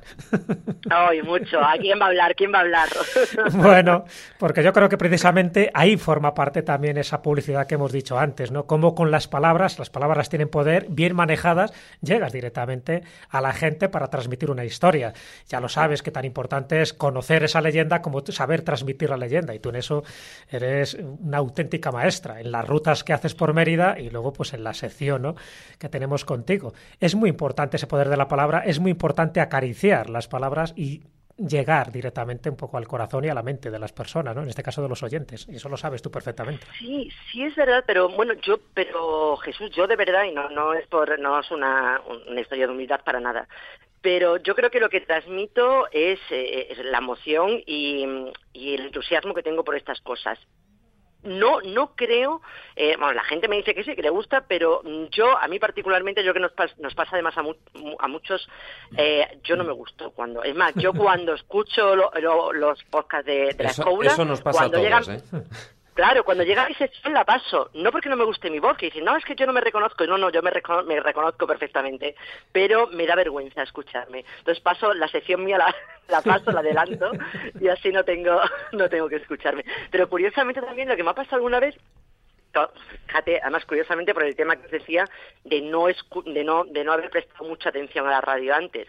Cuando yo empecé con esto es verdad que empezaron a llamarme de muchas emisoras para hacerme entrevistas y tal. Bueno, las hice sin saber muy bien para quién las estaba haciendo y luego con el tiempo, años después, y como os decía, gracias a que te puedes descargar ahora programas de hace cuatro años, de hace tres y, y de cualquier emisora, pues he estado a lo mejor escuchando eh, algún podcast que me he bajado, escuchándolo en el coche y cuando algún tema que me interesaba y de pronto he escuchado a alguien hablando de, de, de algo digo, contando algo interesante y de esto que dices, me suena la voz, me suena la voz, anda, sí soy yo. Y es que, claro, es vamos. que me había, claro, era una entrevista que me habían hecho y yo no me acordaba siquiera. Y, y, entonces ahí, sin saber, si, si, me pillas así a traición, sí que me escucho, ¿sabes? Pero, no, pero como yo sepa que estoy, no. ¿Ves cómo eres una, un rara avis? Pero Israel está diciendo algo muy, muy importante. Algunos ya nos hemos ido acostumbrando con el tiempo, pero es verdad que la primera experiencia de escuchar tu propia voz a través de las ondas es extraña, porque muchas veces dices, pero yo hablo así. Porque tú no te oyes no, pero... exactamente igual que desde fuera. No, no, no, pero no, no, no fíjate, no es, el, el, no es el, la voz, porque yo eso ya me he acostumbrado, ya son, son, muchos años y yo ya sé cómo suena mi voz en la radio no, y no me molesta. No, no, es que yo eh, cada vez que me escucho pienso que voy a verlo hecho mucho mejor, que podía haber, haber empezado mucho mejor, que podía haber contado, mira, se me olvidó contar esto, podía haber contado lo otro. Y entonces lo paso mal, porque mmm, no es que sea excesivamente perfeccionista, pero siempre me encuentro mucho más fallos que virtudes en mis, en bueno, mis intervenciones. Lo entonces, que sí que te voy a decir... no fustigarme. Israel, eh, hoy no te vas del programa sin que nos cuentes evidentemente una leyenda, ¿eh? Claro. Y bien contada. Sí, sí. Además, Esto es para fíjate, meter presión. que eres- Para que luego digas, uy, qué bien, qué bien lo cuenta esta chica cuando te oigas. Mira, coño, si soy yo. malo soy. Sabiendo que no vas a escuchar tu sección, darlo todo, tienes que darlo todo. Y además, le- a- va por malos, os va a pasar No- lo, no que, les le- hagas lo que le pasó al caso. protagonista, al protagonista de mi leyenda. Arráncate. Que por cierto, David, igual que el protagonista, tú también eres eh, un poco adivino, porque él sí que es una rara avis. Voy a hablar, y eso no lo sabías tú, de un pájaro, de un pájaro que se llama el paucar, el pájaro paucar. Realmente su nombre es cacique lomi amarillo, es un pájaro que abunda en Sudamérica que es eh, negro, plumaje negro y amarillo, y que cuentan que su canto es una mezcla del cloquear de las gallinas, de los silbidos de los hombres y de los llantos de los niños. Es muy pequeñita la leyenda, pero me, me gusta mucho porque tiene que ver, si no con la radio, que, que, es muy difícil encontrar una leyenda de la radio, no sé qué sea una leyenda urbana, eh, pero sí tiene que ver con las voces, que al final es el espíritu de la radio. Y bueno, cuenta la, leyenda, la he encontrado además en varios pueblos de, Sudamérica, en la que se, se la atribuyen a, un niño de su, de su mismo pueblo, que cuentan, pues, había un, un niño que vestía siempre un pantalón negro y una camisa amarilla, no sabemos si era porque era pobre, pero vamos, si era pobre, además de pobre, era, era era un niño que daba asco, porque era un niño repelente. No, no, no, en serio, era el típico niño que cuando estaba en una conversación, el niño se metía por ahí, entre, entre las piernas, se ponía a escuchar y luego lo repetía. Por todos lados. No, además, no solamente lo repetía y todo el mundo se enteraba de tus secretos, sino que lo que no se había enterado bien lo agrandaba, lo exageraba y si tenía que mentir, incluso mentía. Y de hecho, igual que he encontrado varios pueblos que se lo atribuyen, no he encontrado en ninguno el nombre del niño, pero que ya se lo pongo yo. Qué niño más asqueroso, oye, qué, qué, qué asqueroso. El, el, chivato donato, me gusta. El Ahí chivato donato. Bien. Chivato donato. Bueno, pues cuentan que, que un día se, bueno, la, la, gente le oía, además, no solamente es que ya no le tuviesen simpatía al niño, es que daba, te digo, daba hasta asco y no se acercaban a él. Pero un día una anciana que vivía en la aldea y que realmente era un hada, eh, el niño empezó a contar, la vio haciendo algunas cosas extrañas y el niño empezó a decir que, la señora, que la anciana era una bruja. Era una bruja y que además que la había visto montar una escoba y que iba a reuniones en la selva. Y entonces la, la anciana decidió que el niño tenía que recibir un escarmiento. Y entonces un día le tocó con su varita mágica y le convirtió en el pájaro paucar, con los colores, los mismos colores con los que vestía el niño, negro y amarillo. Todo lo odioso que era esa criatura lo tiene de simpático el pájaro porque, como os he dicho, imita el flocar de las gallinas, el llanto de los niños, los silbidos de los hombres, y dicen que incluso ahora ya, igual que antes, cada vez que, que, hablaba algo, que contaba algo, era para poner verde a alguien, ahora, cada vez que se le escucha cantar, dicen que lo que transmite es buena suerte. Lo curioso es que la gente de, de allí, de la zona, cree que es tan inteligente que lo cazan y esto es histórico, esta ya no es leyenda, para darle de comer a sus hijos el cerebro todavía caliente, porque están convencidos de que si los niños lo comen, se volverán más inteligentes que sus compañeros y sacarán mejores notas. Dicen que a día de hoy el, el, pájaro, el niño convertido en pájaro, el paucar, no ha olvidado el castigo que recibió del hada y que por eso hace sus nidos en la parte más alta de los árboles y cerca, curiosamente, de los avisperos. Dicen que para que las avispas lo protejan precisamente de, de estas hadas, aunque yo sinceramente, compañeros, creo que de si alguien tiene que protegerse es de sus paisanos y de su dieta inteligente. No, desde luego que sí, desde luego que sí. Como para ser pájaro en, esos, no, en esas latitudes. En esos pájaros es un pajarraco. Sí, sí, sí, sí. Pues lo has contado de forma extraordinaria. Israel, como sabíamos. Qué bonita leyenda, no la Qué conocía. No la conocía. Qué majo eres. Bueno, uy, no, ¿ves? Aquí ya ¿Ves? empiezan a, a, a, suceder los fenómenos paranormales. Eh... Enseguida, enseguida, en cuanto hablo yo. en cuanto hablas tú, siempre pasa algo, siempre pasa algo. bueno, Israel, un placer como siempre tenerte aquí en, en el programa. Y un besazo. Hasta la próxima. Compañeros, un beso enorme. Que las ondas os acompañen. Gracias, Chao. cuídate. Hasta luego, Israel.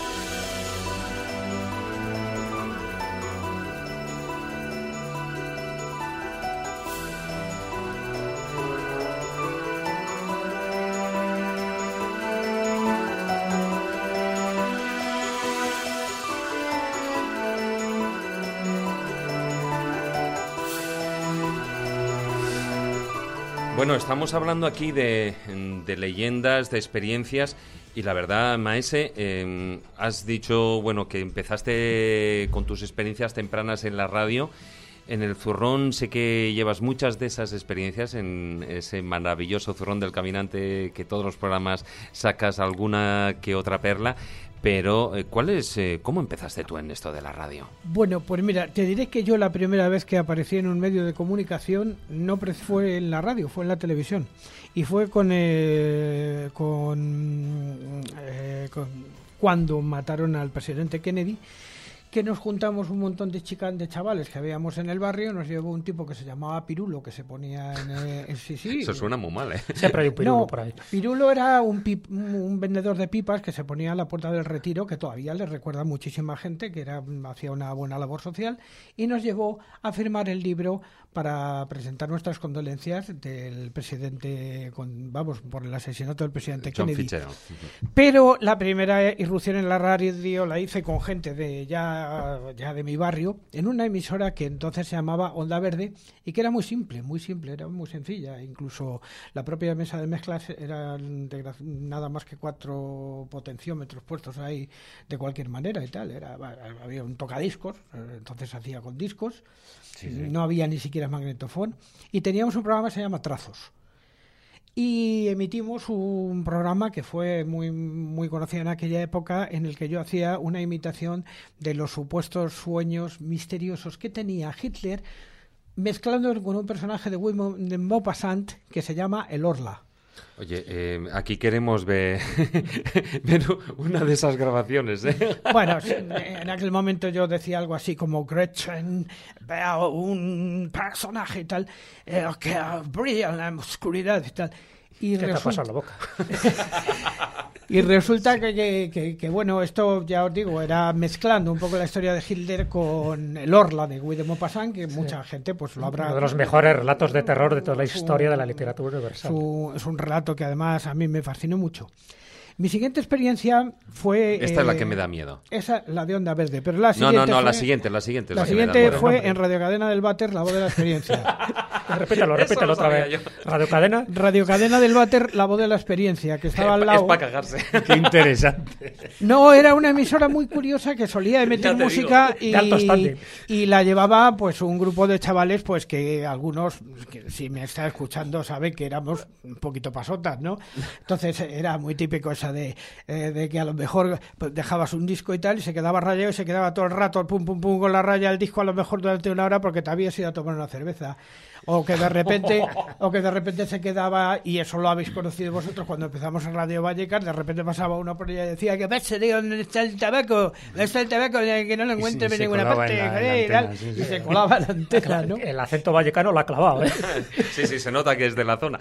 Y mi tercera experiencia en radio fue una experiencia muy bonita durante dos años con un señor eh, que hace muchos años que no lo he visto, Fernando Vicario, y, y un actor con el que yo trabajaba, Carlos Ansotegui, que teníamos un programa en Radio Juventud FM ah, junto en la calle Diego de León, en un patio, que se llamaba Jazz que te cagas, y que efectivamente, Todo- efectivamente iba de jazz. Iba de jazz, allí es donde yo hice mi experiencia, donde me enamoré de Thelonious Monk, de John Coltrane, eh, de tantos y tantos, Gillespie. de, de Dizzy Gillespie, de tantos y tantos otros y tal, de sobre todo del, del jazz, y donde conocí precisamente a Pedro Iturralde y al que luego Maravilloso sería- saxofonista español. y a luego, y luego al que con el que yo tocaría mucho tiempo, que fue su discípulo, que se, se, me, o sea, se me ha ido el nombre. Ahora, ahora os lo diré porque a veces se me producen estas lagunas. Y ya aquello terminó, aquello terminó porque durante muchísimos años hasta que ya pues os conocí a vosotros y ya empecé en el, en el programa del genio, del genio más grande que he conocido, mm, prácticamente uno de los más grandes que he conocido toda mi vida, que fue Juan Antonio Cebrián, en La Rosa de los Vientos. ¿Y te acuerdas de tu donde- primera intervención? ¿Dónde me llevaste tú? Sí, hombre, me acuerdo de la primera intervención. Yo recuerdo que fui con vosotros a Pintor Rosales Ah. y recuerdo exactamente que yo estaba allí sentado y me dijo Juan Antonio, ¿tú aquí a qué vienes? Digo, digo, no, a escuchar el programa. Dice, no, a ver, tú di lo que tengas que decir. Y- No, ya no. Te habíamos llevado a esperar. Yo recuerdo eso. Eso fue en octubre de 1999. Era ya la segunda temporada de La Rosa de los Vientos, que es cuando nos incorporamos ya Carlos y yo con sección fija, porque anteriormente, el año pasado, lo habíamos tenido, pero con un programa que se llamaba La Red, que tuvo una efímera vida.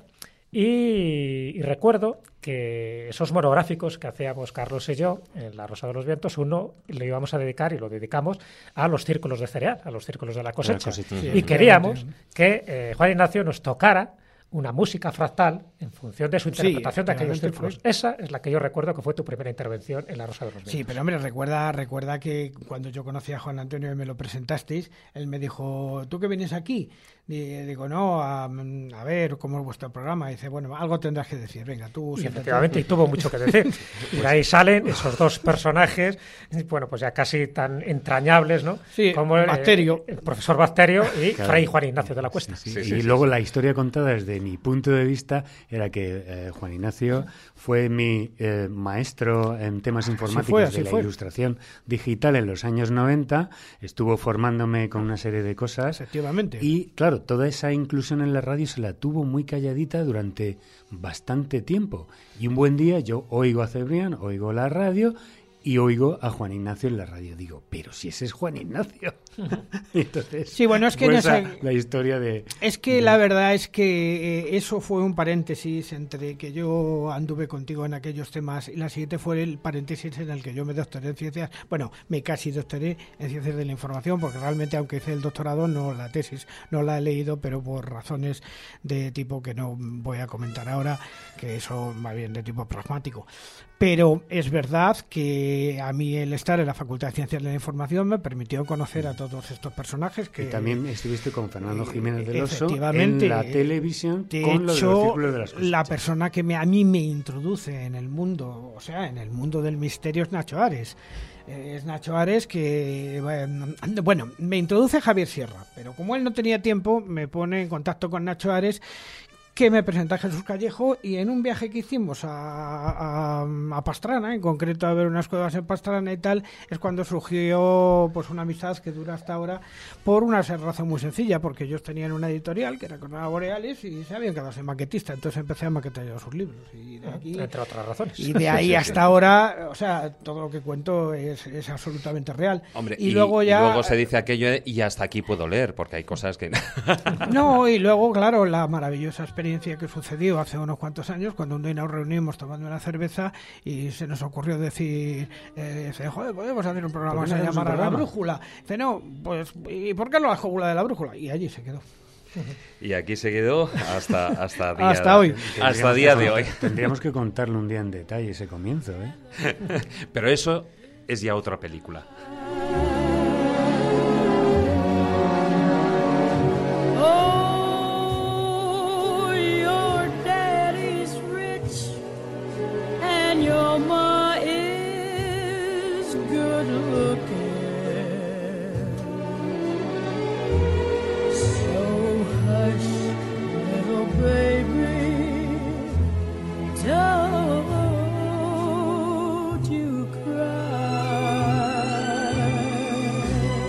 Hablando eh, de misterio, precisamente nos vamos eh, hasta las Islas Canarias para hablar con, un buen amigo, un gran conocedor de, de muchos de estos temas, eh, don José Gregorio González. ¿Qué tal, caballero?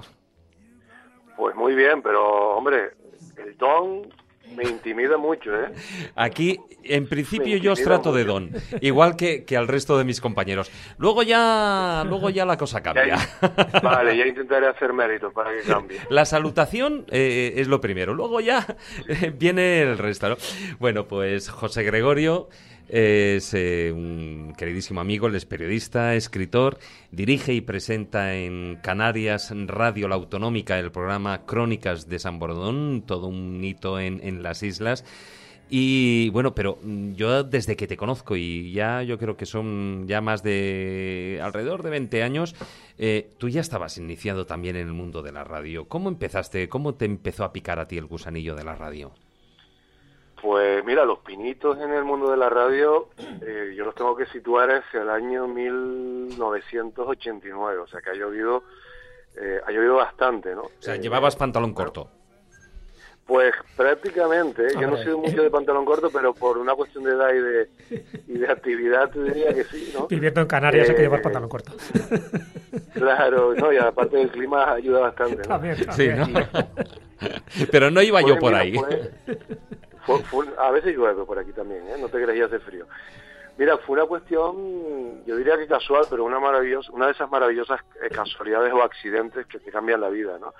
Eh, estábamos preparando ya en aquella época una, una alerta OVNI, una convocatoria con un grupo de amigos y llegó el momento de darle promoción mm, y nos acercamos a la, a la emisora que teníamos más a mano, una emisora que en aquel momento tenía mucha pegada, que ya desapareció, eh, que se llamaba Radio 21, por evocar el siglo XXI que aún no había llegado, y acudimos a un magazine, bueno, acudí a un magazine para hablar de esa alerta OVNI, la primera vez que me sentaba ante un micrófono, y me pasó eso, que no por tópico, deja de ser auténtico cuando lo vives, y es que me enamoré de la radio, es decir, realmente me fascinó eh, eh, la experiencia, se ve que no, que no se me daba mal o no se me dio mal en aquel momento, ahora se me da bastante peor, y el, el conductor de aquel magazine pues mm, debió pensar lo mismo que yo y me invitó a, a, que, a que volviera, ¿no? a que tuviese continuidad con algunos temas vinculados con, con lo misterioso, con aquellas cuestiones que a mí me generaban inquietud, y fue así, empecé con un, en un magazine, con una colaboración semanal eh, de, relacionada con estas temáticas y un poco a pelo, ¿no? Es decir, el primer día y ya regresé. O sea que fue así y al cabo de un par de meses, pues llegaba el verano, y en verano ya sabes que las emisoras tienen algo más de manga ancha. Sí, necesitan, necesitan rellenar también espacios y, y es el momento de las oportunidades. Es el momento de las oportunidades, creo que muchos hemos tenido oportunidades en verano, ¿no? Y bueno, pues ese enamoramiento se convirtió en un amor de verano y al final pues se ha consolidado y, hoy estamos haciendo lo que hacemos. Y hasta ahora, ¿no? Y con tus crónicas de San Borondón, que ya, ¿qué temporada habéis empezado? empezamos la, novena. La novena, ya. bueno, es verdad que Crónicas es un, es un formato en el que yo estoy muy, muy cómodo, es un formato muy normalizado, muy nuestro, bueno, un poco como lo que hacen ustedes, ¿verdad? Eh, pero es deudora, claro, de, de, de aproximaciones a las radio anteriores, ¿no? De, Esencia de Medianoche, de Instinto Mágico o de Tiempo de Enigma. Hemos ido, digamos que, derivando de, programas muy en, el estereotipo del misterio como Tiempo de Enigma.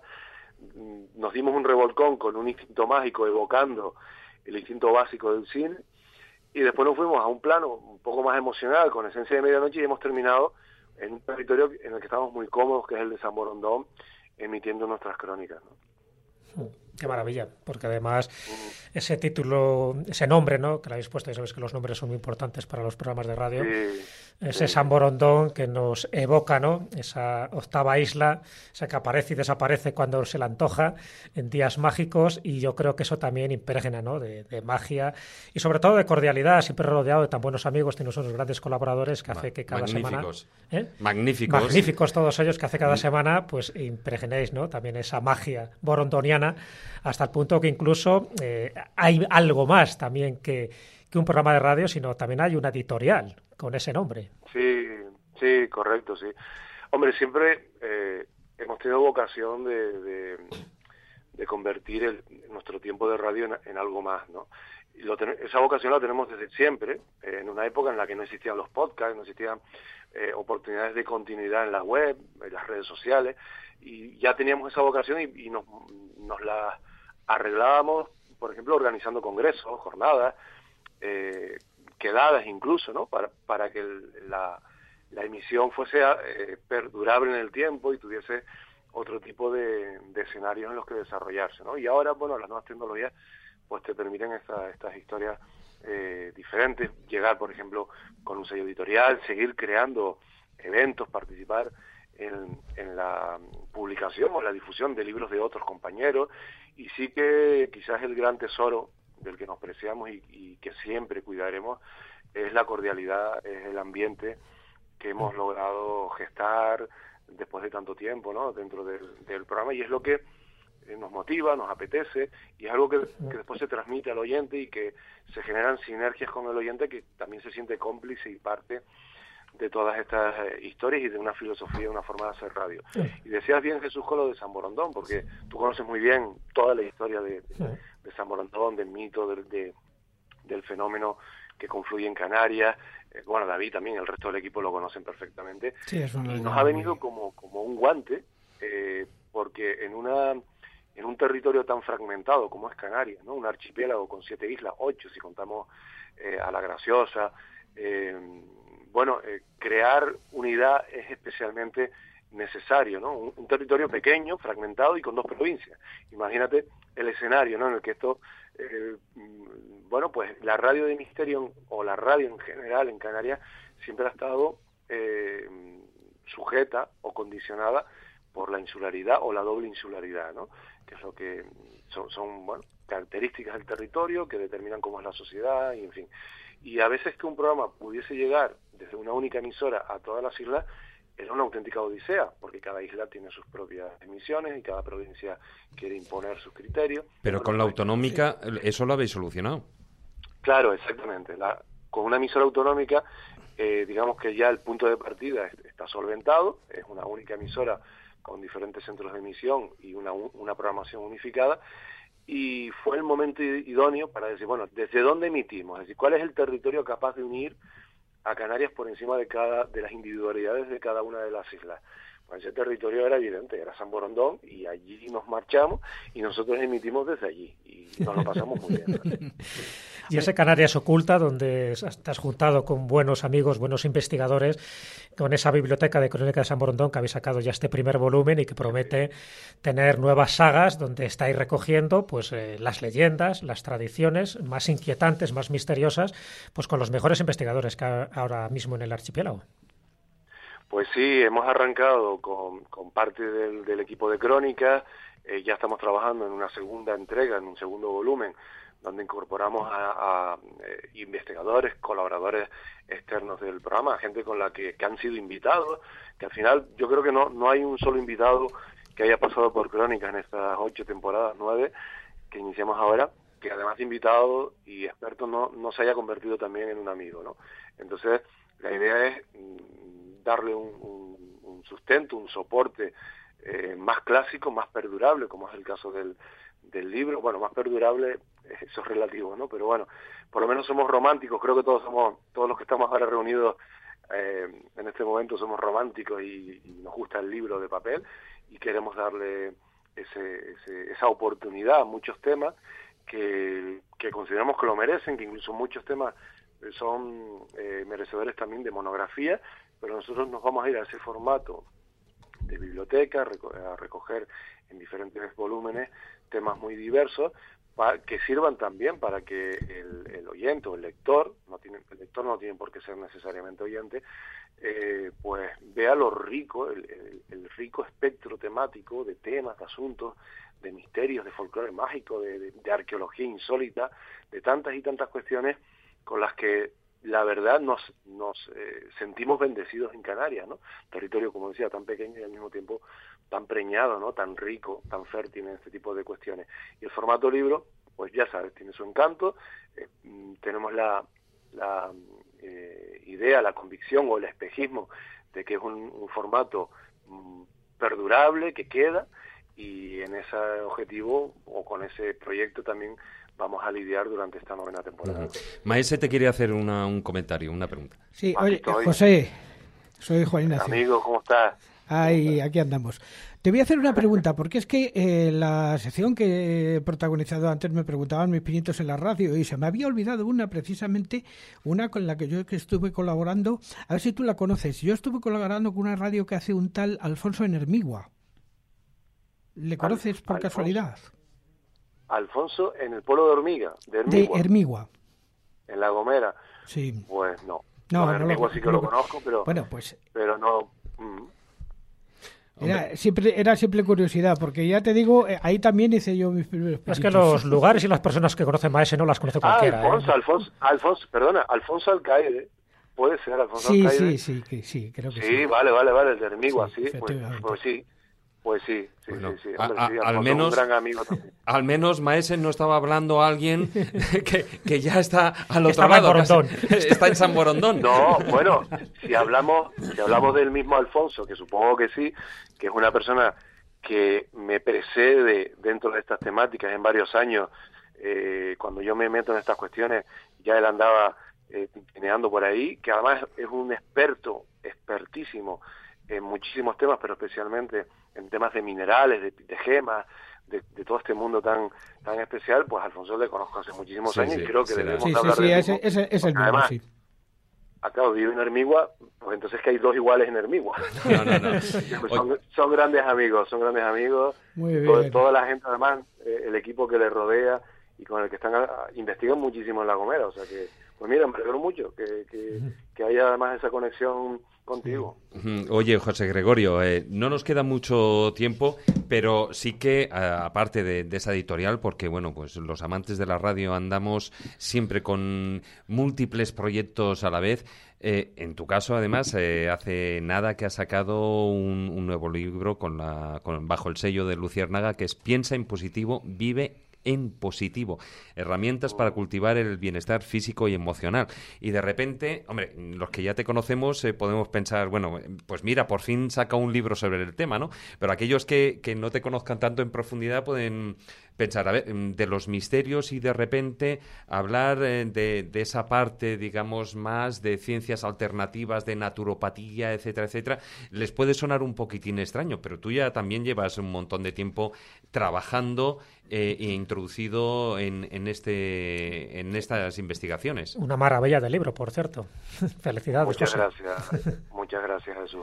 Hombre, eh, evidentemente el, el libro es una prolongación de una parte de mí, eso está claro. ¿no? Eh, eh, para mí fue un accidente, un delicioso accidente tropezarme con la oportunidad de escribir ese libro. Ahora lo agradezco muchísimo porque, bueno, me- en su momento escribir el libro fue también, en, en cierta medida, terapéutico para mí, fue desde el punto de vista intelectual, pues también un ejercicio de,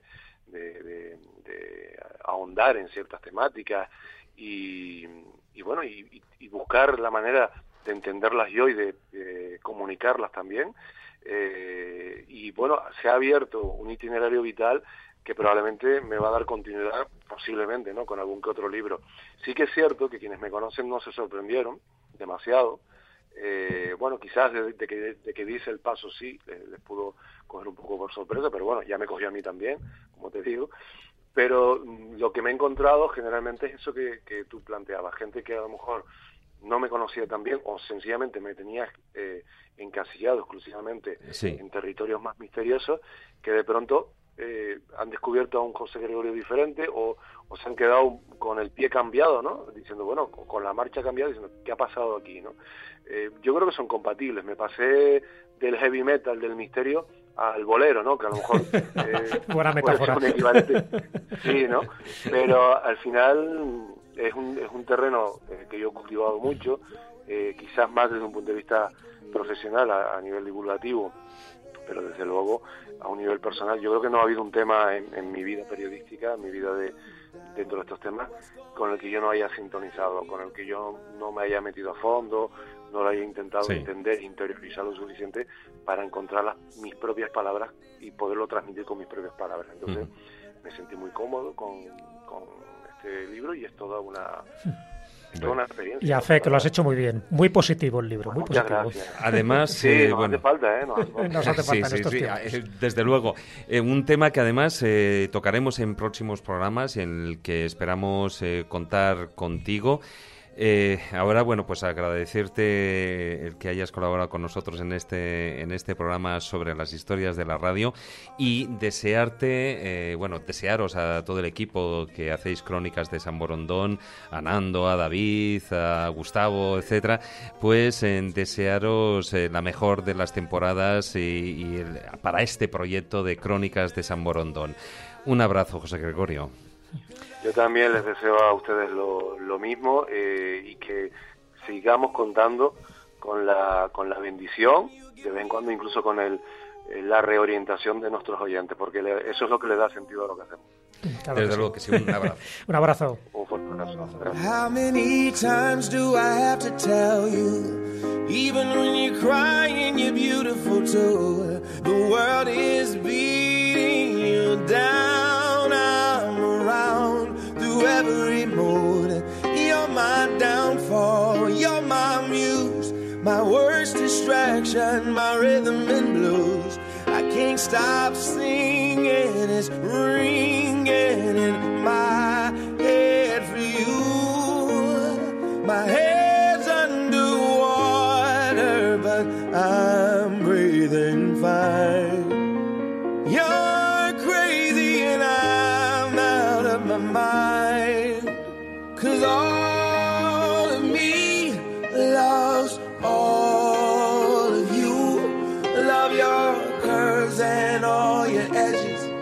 All your perfect imperfections. Give your all to me. I'll give my all to you. You're my end and my beginning. Even when I lose, I'm winning. Cause I give you all of me. And you give me all Bueno, Jesús, eh, tú también llevas eh, una, una trayectoria, ya no solo evidentemente aquí con el programa con la escóbula, eh, también evidentemente con, con eh, La Rosa de los Vientos, pero bueno... Y antes también y había trayectoria Pero lo que decía, sí. antes, antes Sí, ya sí, había, ya hay una huella. Empecé, empecé relativamente joven. Empecé en Valladolid, sabéis que yo hice la carrera de Derecho en Valladolid, allí estuve unos cuantos años. Y bueno, pues entre asignatura, asignatura y curso y curso me apetecía mucho la radio y tuve la oportunidad en el año 1980, yo tenía 21 años en ese momento, de, de tener esa oportunidad. Había un programa en Radio Valladolid de la cadena SER que se llamaba El Club de la Tarde y Guillermo Gallardo, que era el que lo dirigía y presentaba, pues bueno, pues por amigos comunes, bueno, me conoció, él sabía que a mí me gustaban este tipo de temas, yo por entonces ya hacía también mis pinitos con las investigaciones ufológicas, parapsicológicas, de curanderos, y él me dijo, oye, ¿por qué no vienes por las tardes? y haces una sección, haces una sección de misterio que yo creo que puede interesar. Dijo, bueno, pues me parece bien, para mí era un- toda una experiencia y ahí empecé, pero empecé de una forma, ya te digo, como un juego, eh, se recibía llamadas en directo, la gente me preguntaba, incluso me atreví a hacer un concurso para que alguien se ganara unos cuantos libros. Recuerdo la pregunta que hice, que recibí además varias cartas.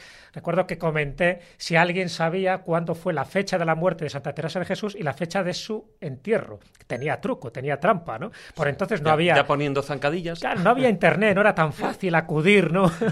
a, a tu móvil o a internet y, y entonces bueno, la gente tenía que buscarse ese dato en la enciclopedia. Bueno, y aún así la gente tenía que escribir una carta, tampoco, muchas veces las llamadas telefónicas estaban totalmente saturadas y ahí empecé, ahí estuve eh, la temporada de 1980, 81 y 82. Ahí, mientras ya digo, estaba haciendo la carrera, ahí terminé por supuesto la carrera, eh, hice la mili, mi primera, fíjate, mi primera conferencia la di en Valladolid, recuerdo, que además me llamó la Sociedad eh, de Parapsicología Vallisoletana. Y recuerdo que fue sobre los ovnis los contactados, en concreto, de los contactados. Esa fue mi primera charla que di. Bueno, ya desde entonces ya he tenido cientos de charlas. Entonces, bueno, pues, todo estaba un poco incardinado en ese mundo del misterio. Y luego tuve eh, otra oportunidad, cuando ya terminé de hacer la mili, en el año 84, pues en La Voz de Valladolid, que era el programa de Radio Cadena Española, con María Jesús Gallardo. Fíjate que el apellido Gallardo se ve Sí, que me era perseguía. La cadena Radio Voz. sí, Exactamente. La conozco. Pues ahí, ahí en Radio Cadena Española en Valladolid, en Lesa Voz de Valladolid también, pero ya no, ya no hice un tema de misterio. Ya la gente me conocía un poco por eso, yo también quería variar. Y la sección que, que hacía era sobre literatura. Hacía sobre mis libros extraños, aquellos que yo recomendaba, aquellos que me parecía que tenían un interés especial y bueno, pues mi sección era recomendar aquellas lecturas que desde un punto de vista eh, rompían o, aportaban algo diferente a las lecturas convencionales. bueno, la cosa también funcionó y eso fueron mis pinitos de arena, mis pinitos radiofónicos y mis, mis granitos de arena en este terreno que yo no sabía por entonces que me iba a engatusar y a, y a contagiar de tal manera. Ahí es cuando ya me voy de, de Valladolid, a por unas oposiciones, me vengo a Madrid y bueno, y ahí durante un tiempo pues ya estuve dedicado a otro tipo de menesteres. Pero bueno, esa fue mis, mis primeras aventuras radiofónicas, ya te digo, en el Club de la Tarde y en, y en La Voz de Valladolid son los dos programas en los que si queda constancia y quedan registros, pues ahí estará mi voz que posiblemente no me la reconozca para nada. bueno, eh, es lo malo, es lo malo de cuando uno lleva mucho tiempo en, Sí, el, en claro. el mundo de la radio, o, por ejemplo, con programas de televisión y tal, y de repente se ve, dice, uy, si esto hace Uf, hace muchos años de esto, hace muchos años, ¿no? Es como, yo, eh, una de las historias eh, es que, bueno, yo empecé en una radio de esas que decía eh, Elena, que eran alegales. Sí, sí, las piratas Ah, famosas. eh, sí, Sí, la- sí. la- bueno, aunque eh, estaba más cerca de lo ilegal que de Sí, sí, lo sí, sí. alegal. Pasa que había una laguna legal en aquel momento. Sí, no. Sí, verdad. había- Onda Verde pertenecía a aquello. Ah, había, sí, lo que pasa es que, en, bueno, Onda Verde, muchas de estas radios sí que tenían una cierta ideología eh, sociopolítica, ¿no? Lo que pasa es que eso, eh, ese tipo de radios en el País Vasco era mucho más complicado. Y mi adolescencia yo la pasé en el País Vasco. Entonces eh, yo recuerdo pues que eh, mis orígenes estaban en, en, una, en un programa que se llamaba Medianoche y Sereno, que empezamos a las 12 de la noche en eh, un querido amigo eh, que es Sergio Gochi y, Sí. y un servidor. Lo hacíamos ahí en Radio Chanchangorri. Radio Chanchangorri venía a ser el, el- el lado oscuro de la radio, eh, de las ondas, ¿no? Porque resulta que estamos emitiendo, no, bueno, eh, es curioso porque empezamos el programa con las campanadas, se oía lo de, en plan escopulero, medianoche y sereno, y a partir de ahí eh, empezaba la música.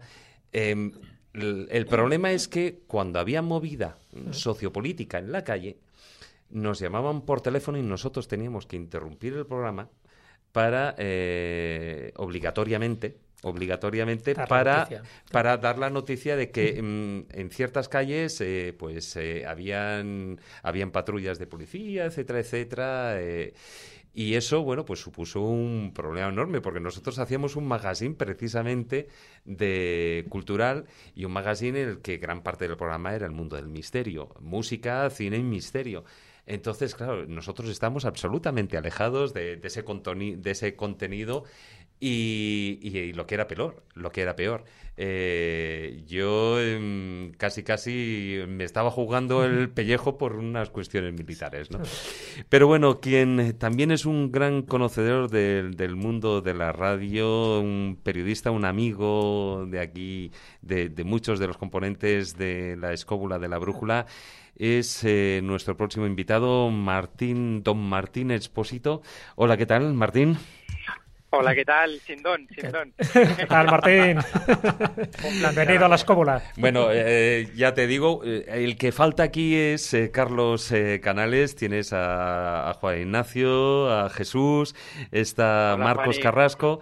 Y eh, bueno, pues eres periodista, presentas el podcast Los Crononautas, que ahora empezáis, bueno, lo que es la, la segunda temporada, si no me equivoco.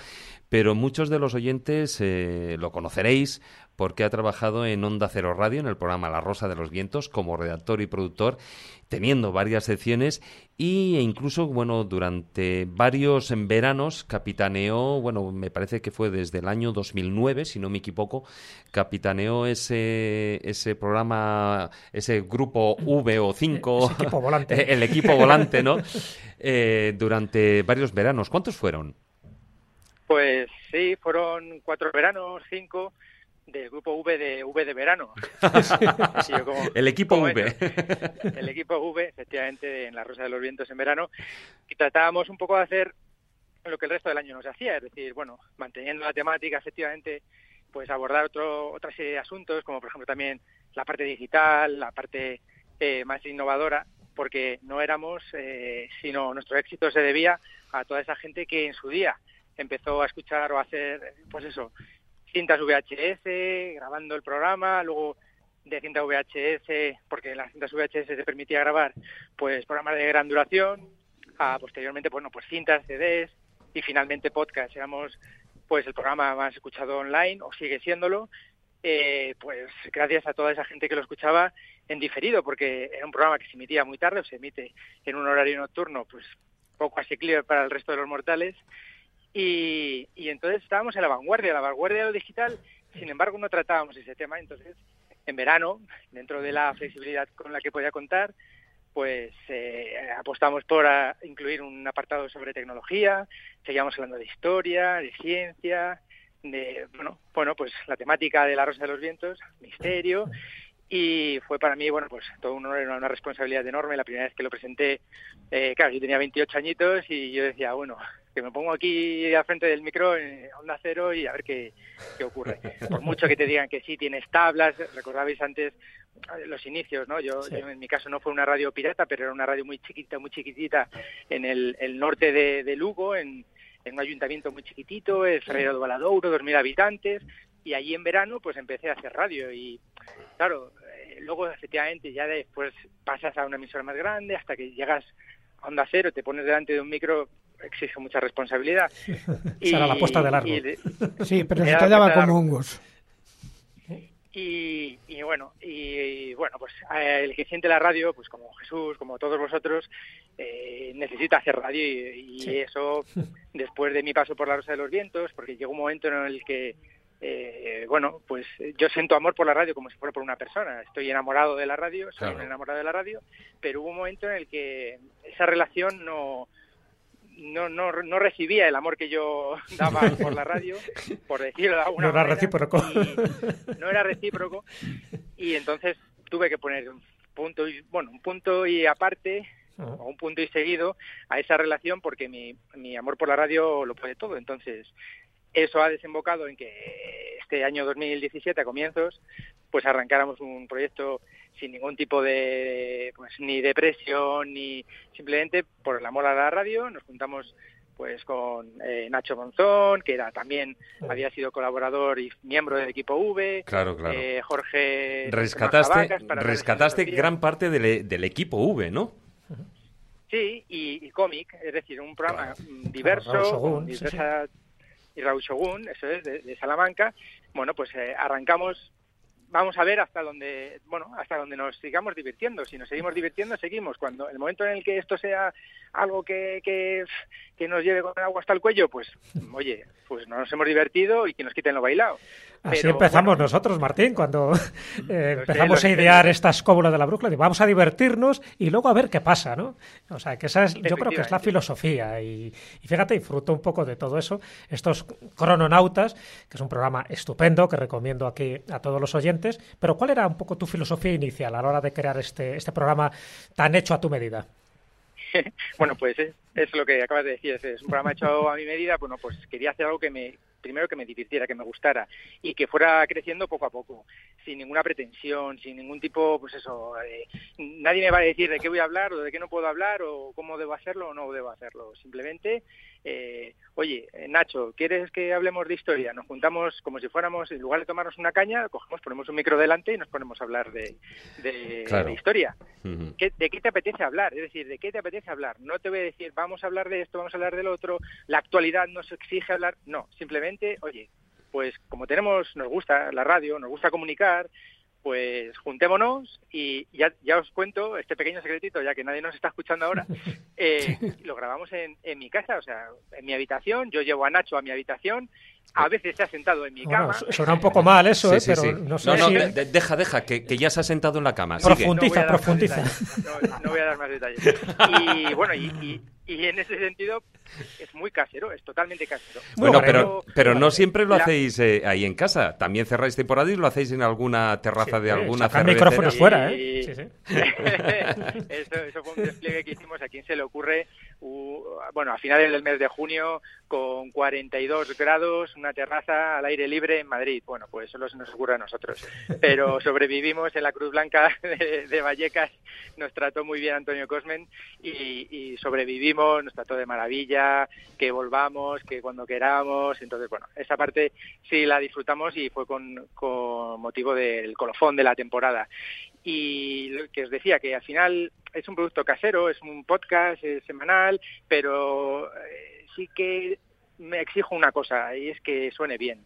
Es decir, debemos distinguirnos porque sea un producto de calidad, punto. Es decir, nos vamos a divertir, pero vamos a hacerlo bien. E igualmente, ya no solo, ya os digo, no solo en el contenido, porque evidentemente son profesionales, son expertos quienes hablan de historia, pues Nacho Monzón es historiador, el responsable de la sección de filosofía, eh, Jorge Sánchez Manjabacas, filósofo, es decir, estudió filosofía, es decir, que, quienes hablan saben de la materia de la que hablan, exige ser riguroso, pero además no solo en contenido, sino también en calidad, la forma de cómo, cómo se realiza el programa debe sonar bien. Pues eso, la gente no debería saber dónde está grabado o cómo está grabado, simplemente que se ponga, que se exponga y que lo disfrute. En definitiva, Igual, tanto o más como nosotros. Martín, en, en definitiva, eso es, eh, dónde esté grabado es, es lo de menos, es el espíritu que hay, incluso si me apuras casi hasta el sonido, por decirlo de una manera, es lo de menos. Nosotros empezamos eh, con un sonido, bueno, pues con, con los medios que tienes en ese momento, con las Correcto, circunstancias. sí. De Radio Vallecas, Vallecano, claro, un sonido vallecano. Y, y luego, y Sí, luego sí, desde Radio Vallecas. Claro, y luego desde un taller de- del pintor en el que no existen, vamos, es que ni, ni los cartones de huevos para, a a- o sea, eh, en la pared, ¿no? Para, para tratar de que no se oiga el ruido de la calle. Con olor a trementina, que no sabes tú qué cuelgue escogíamos. Vamos, salíamos colocados de allí. Pero sí es cierto que lo bueno es eh, esas dos razones. Por una parte, eh, la calidad, que no está reñido, como siempre decimos en la escóbula, no está reñido eh, con el humor. Y luego, por supuesto, el divertirse. Divertirse Sí. siempre haciendo radio, sobre todo para todos nosotros que amamos eh, lo que es eh, el mundo de la radio. Es fundamental, es fundamental divertirte porque al final es lo que transmites y es pues lo que le llega al oyente, a la otra persona que está detrás y hace que esa persona se sienta cómoda y a gusto escuchándote y luego te digan, "Oye, es que formas parte de, de mi familia. Cuando te dicen eso, realmente es porque has llegado... Claro, es muy bonito, Es muy Jesús, bonito, tú lo sabes. Es verdad, bien. es verdad. Eso es uno de los mejores Llega que te pueden hacer. Claro, cuando llega el momento de contacto con el público, porque no dejamos de hacer el programa pues para la persona que está delante en ese momento y parece que estás hablando, tienes, estás manteniendo un diálogo eh, bidireccional en ese momento y no sabes quién te está escuchando, quién te va a escuchar hoy, mañana, dentro de dos, cinco, seis años. Y cuando de repente se produce el contacto con esa persona, y, y primero te sientes, me da mucha, a mí me da mucha vergüenza, yo no sé dónde meterme, pero luego dices, jo, caramba, fíjate que, que al final algo que yo pretendía, que era eh, de manera egoísta, que era divertirme y aprender, porque al final también es de lo que se trata, es decir, no solo es un fin lúdico, sino también, oye, si consigues un fin didáctico eh, al hacerlo, estupendo, pero ojo, el didáctico a la universidad, el didáctico eh, colegio, es decir, nosotros no impartimos clases, es simplemente pues departir, debatir, exponer temas y pasárnoslo bien, pero si además la gente aprende, caramba, pues es que eh, es fantástico, ¿no? Yo creo que eh, el problema de esto es que podemos permitírnoslo. Hay es, eh, esta profesión, la de periodista, la de comunicación, está muy denostada y últimamente cada vez pues derivada a un mundo precario y hay mucha gente muy válida, muy buena y bueno, pues mm, que no tiene los medios o no encuentra cómo alcanzar la difusión que Sí. se merecen. Una, una- Entonces- una última pregunta, Martín. Eh, ¿Tú crees, y ya que ambos programas estamos en el mundo de podcast, eh, se habla que es eh, el podcast es bueno pues ya la radio del presente. Eh, ¿Tú Sí. crees que no solo es la radio del presente, sino la radio del futuro? Sí, sí, sí, es decir, todos los pasos se encaminan hacia ese sentido. Hace muy poquito leíamos en la revista Forbes, de, de, la, de vuestra cadena, Sí. de Spain Media, eh, la revista Forbes una entrevista al bueno, director supremo de, de A3 Media, a Silvio González, y hablaba precisamente de eso, de, de cómo se están dando los pasos en la gran mayoría de empresas hacia la digitalización. Quizá llegue un poco tarde, pero eh, es decir, la, a veces puede ser un visionario y verlo, verlo bien claro, pero para llegar hasta allí hace falta dinero. Y ahora mismo, pues el modelo de negocio de los medios de comunicación es el que es, y, la única diferencia con respecto al último lustro es que ahora se empieza a invertir y se empieza no a recuperar lo invertido, pero sí que se empieza a ver eh, pues un modelo de negocio donde antes no lo había o la gente no lo quería ver o quienes tomaban las decisiones, que esa es mi, mi, mi conclusión, es quienes tomaban esas decisiones eh, no pertenecían a este mundo digital, con lo cual era muy difícil tra- tra- tratar de convencerles o de hacerles ver que íbamos por este camino, que había pasado con la industria de la música, que estaba pasando con, la industria cinematográfica, que está pasando con, los libros, eh, que va a llegar a- al mundo de la televisión y de la radio.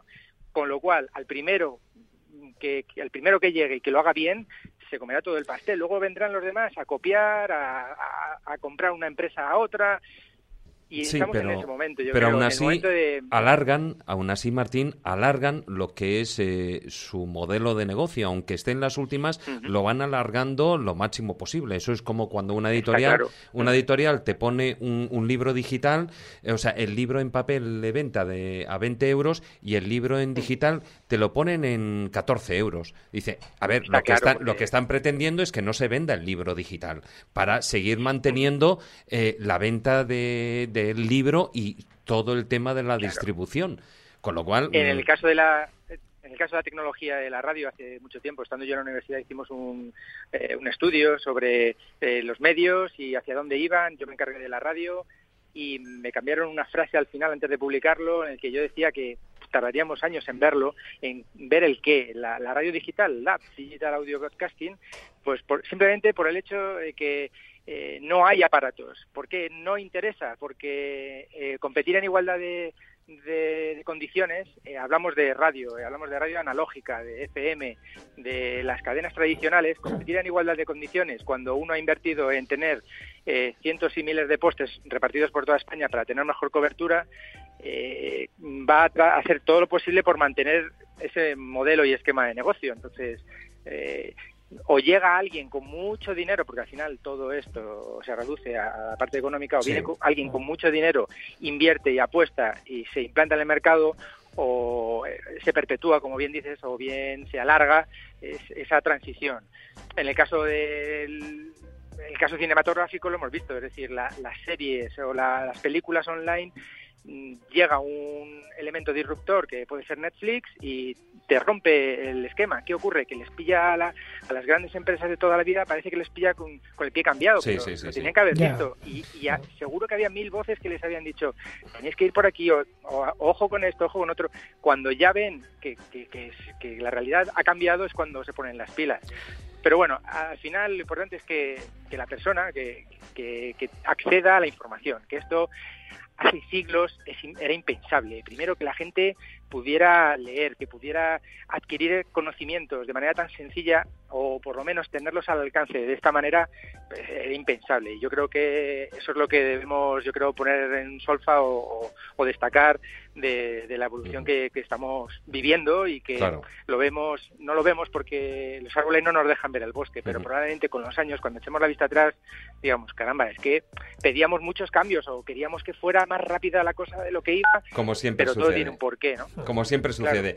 Bueno, eh, en Pero bueno, principio ahí lo que hace falta... vosotros, que vosotros ya estáis a la vanguardia. Bueno, estamos todos a la vanguardia. Estamos todos a la vanguardia dentro del, del presente y del futuro, que es el mundo del podcast. Y sobre todo un mundo en el que eh, tiene la libertad. eh, Porque, bueno, uno se lo puede descargar, puede escuchar el programa que quiera, el momento que quiera, etcétera, etcétera, etcétera. Eh, bueno, pues os deseamos desde la Escóbula de la Brújula un año lleno de éxitos para todos los crononautas. Yo no hace falta que os lo desee porque ya, ya lo tenéis conseguido, lo tenéis asegurado y nada. Bueno, no, no, no. Tú sabes, tú que esto es el día a día. Estamos en el mismo camino, Martín, y ese camino es divertirnos. Eso, eso es verdad, Martín. eso es verdad lo que decís. Se exige constancia, pero eh, vosotros, es decir, nadie puede hablar de constancia mejor que vosotros. Estáis ahí, habéis estado en una serie de medios mejores, peores, es decir, pero habéis seguido luchando constantes y haciendo lo que más os gusta. Y, y eso es lo que al final la gente mm, pues agradece y por lo que se os reconoce el trabajo. Per- Perfecto, o sea, de 10. Muchas Mu- gracias, Martín. Muchas gracias. Oye, y un abrazo fortísimo. Igualmente, Hasta- igualmente. abrazo, hasta pronto.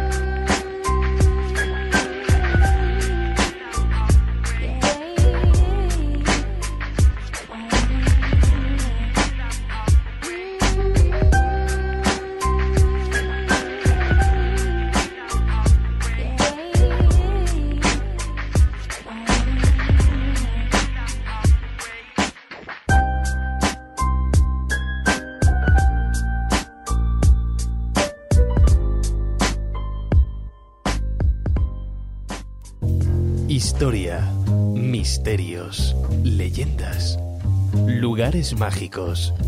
La escóbula de la brújula.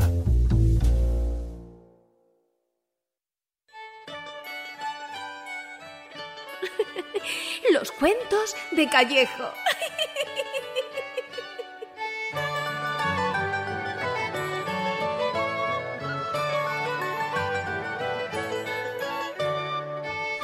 Bueno, Jesús, y después de un programa en el que hemos hablado de polémicas, hemos hablado de historia, hemos hablado de debates sobre el presente y el futuro del mundo de la radio, del tema económico también, ¿no? Que es eh, esa parte de los eh, anunciantes, ¿no? Siempre el dinero y, por medio. Y de nuestros hipotéticos anunciantes también. Los tendremos, los tendremos. Que los que tendremos. es un programa, yo creo que para mucha gente eh, ideal, ¿no? Para, para promocionar algunas de las cosas, sabiendo que tocamos pues, prácticamente todos los palos de la baraja. Bueno, pues eh, vamos con, con la guinda para finalizar el programa y no podía ser otra que evidentemente esos cuentos de Callejo. Sí, además he elegido uno, evidentemente no tanto de la radio, porque es muy moderna, pero sí del poder y del arte de la comunicación. Yo creo que eso es fundamental a la hora de entendernos o no entendernos. Así que he elegido un cuento, eh, ambientación medieval, como no, donde mucho tiene que ver con, con esa, con esa facilidad que tienen algunos para debatir. Es un cuento que tiene como tres partes, tres actos, y si te parece, vamos allá. Vamos a ver.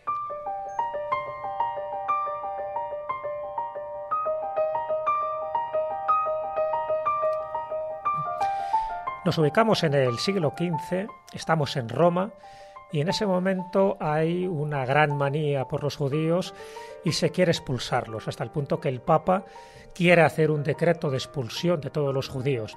Aún así hay muchas manifestaciones populares diciendo que les parece una medida arbitraria y absurda, pues los judíos estaban haciendo una gran labor.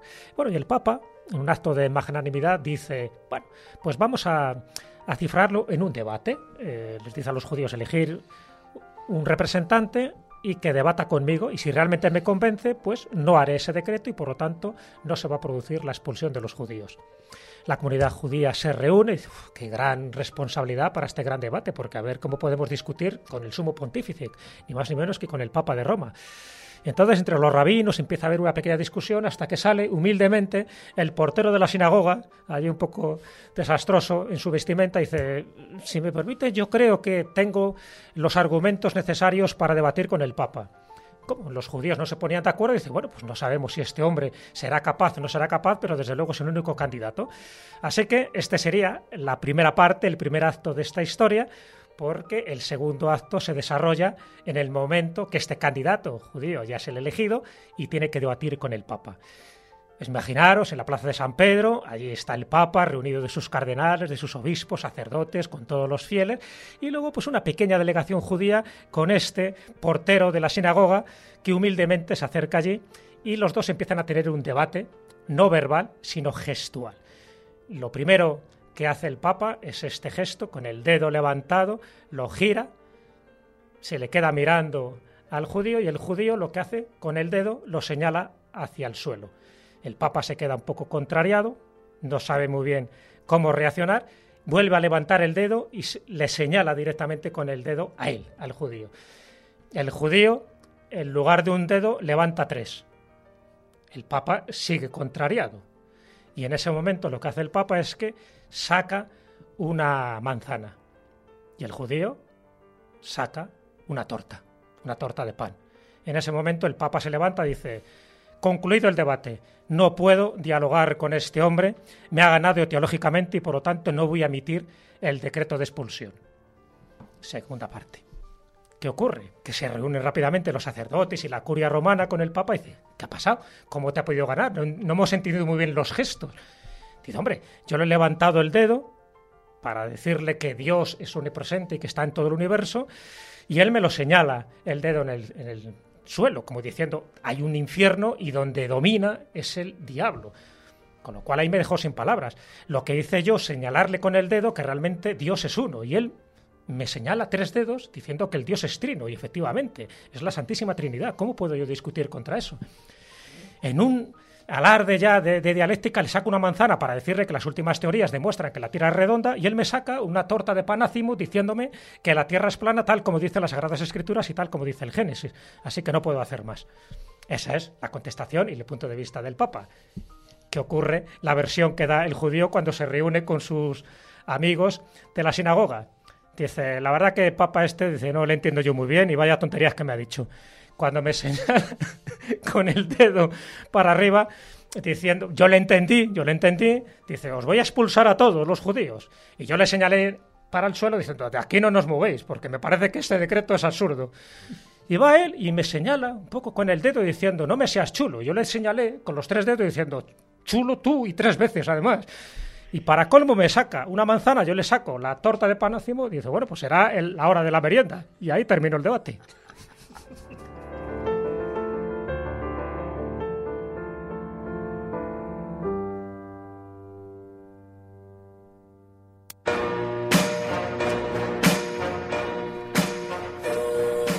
Bueno, eh, esto parece a veces un diálogo de políticos, ¿eh? Cada uno con su con sus creencias, con sus creencias y que siempre con la falta de diálogo. Pero fíjate lo importante que es el diálogo, los gestos, los símbolos. Este cuento, que forma parte de, la tradición casi inmemorial, yo lo he oído como un chiste, ¿no? Quitando algunos detalles, pero realmente tiene su enjundia, como acabas de ver, ¿no? ¿Por qué? Porque esa gesticulación, cuando tú intentas transmitir una idea, tú es lo que tienes en la cabeza, el otro interpreta lo que él cree interpretar. Pero fíjate que en este gran debate, por eso la gran, ¿no? la gran importancia de la, de la comunicación, del diálogo y por supuesto de la radio, cómo es muy importante saber lo que tú quieres decir y decirlo con firmeza, porque hasta ese momento, siguiendo la trayectoria de este cuento que os he contado en tres actos, veréis que el Papa al final queda desarmado, se da cuenta de que sus argumentos han quedado por el suelo por la dialéctica del judío que no era consciente de que había tenido una dialéctica teológica tan importante. Bueno, eso es verdad, lo que tú dices, David, que muchas veces ocurre en política. Muchas veces o la falta de diálogo o la mala interpretación de los símbolos, de los signos, o no hacerlo en el momento adecuado puede generar una serie de consecuencias. En el caso del cuento, las consecuencias fueron favorables para los judíos momentáneamente, porque ya sabéis que en 1492 en España fueron po- expulsados a pesar de todo duró- por poco le duró el pan. por poco le duró y un poco lo que pasó con los jesuitas cuando los expulsaron en el siglo XVIII, que por cierto, dentro de poco tendremos un gran programa de radio hablando del poder oculto y de la influencia que han tenido los jesuitas a lo largo de la historia. Así que, moraleja, cuando tengamos un gran debate, fijémonos bien cómo señalamos en el dedo, si para arriba, para abajo, o a la derecha o a la izquierda, porque de eso puede de- decidir muchísimas conclusiones que nos pueden afectar a nuestra vida o a nuestro futuro.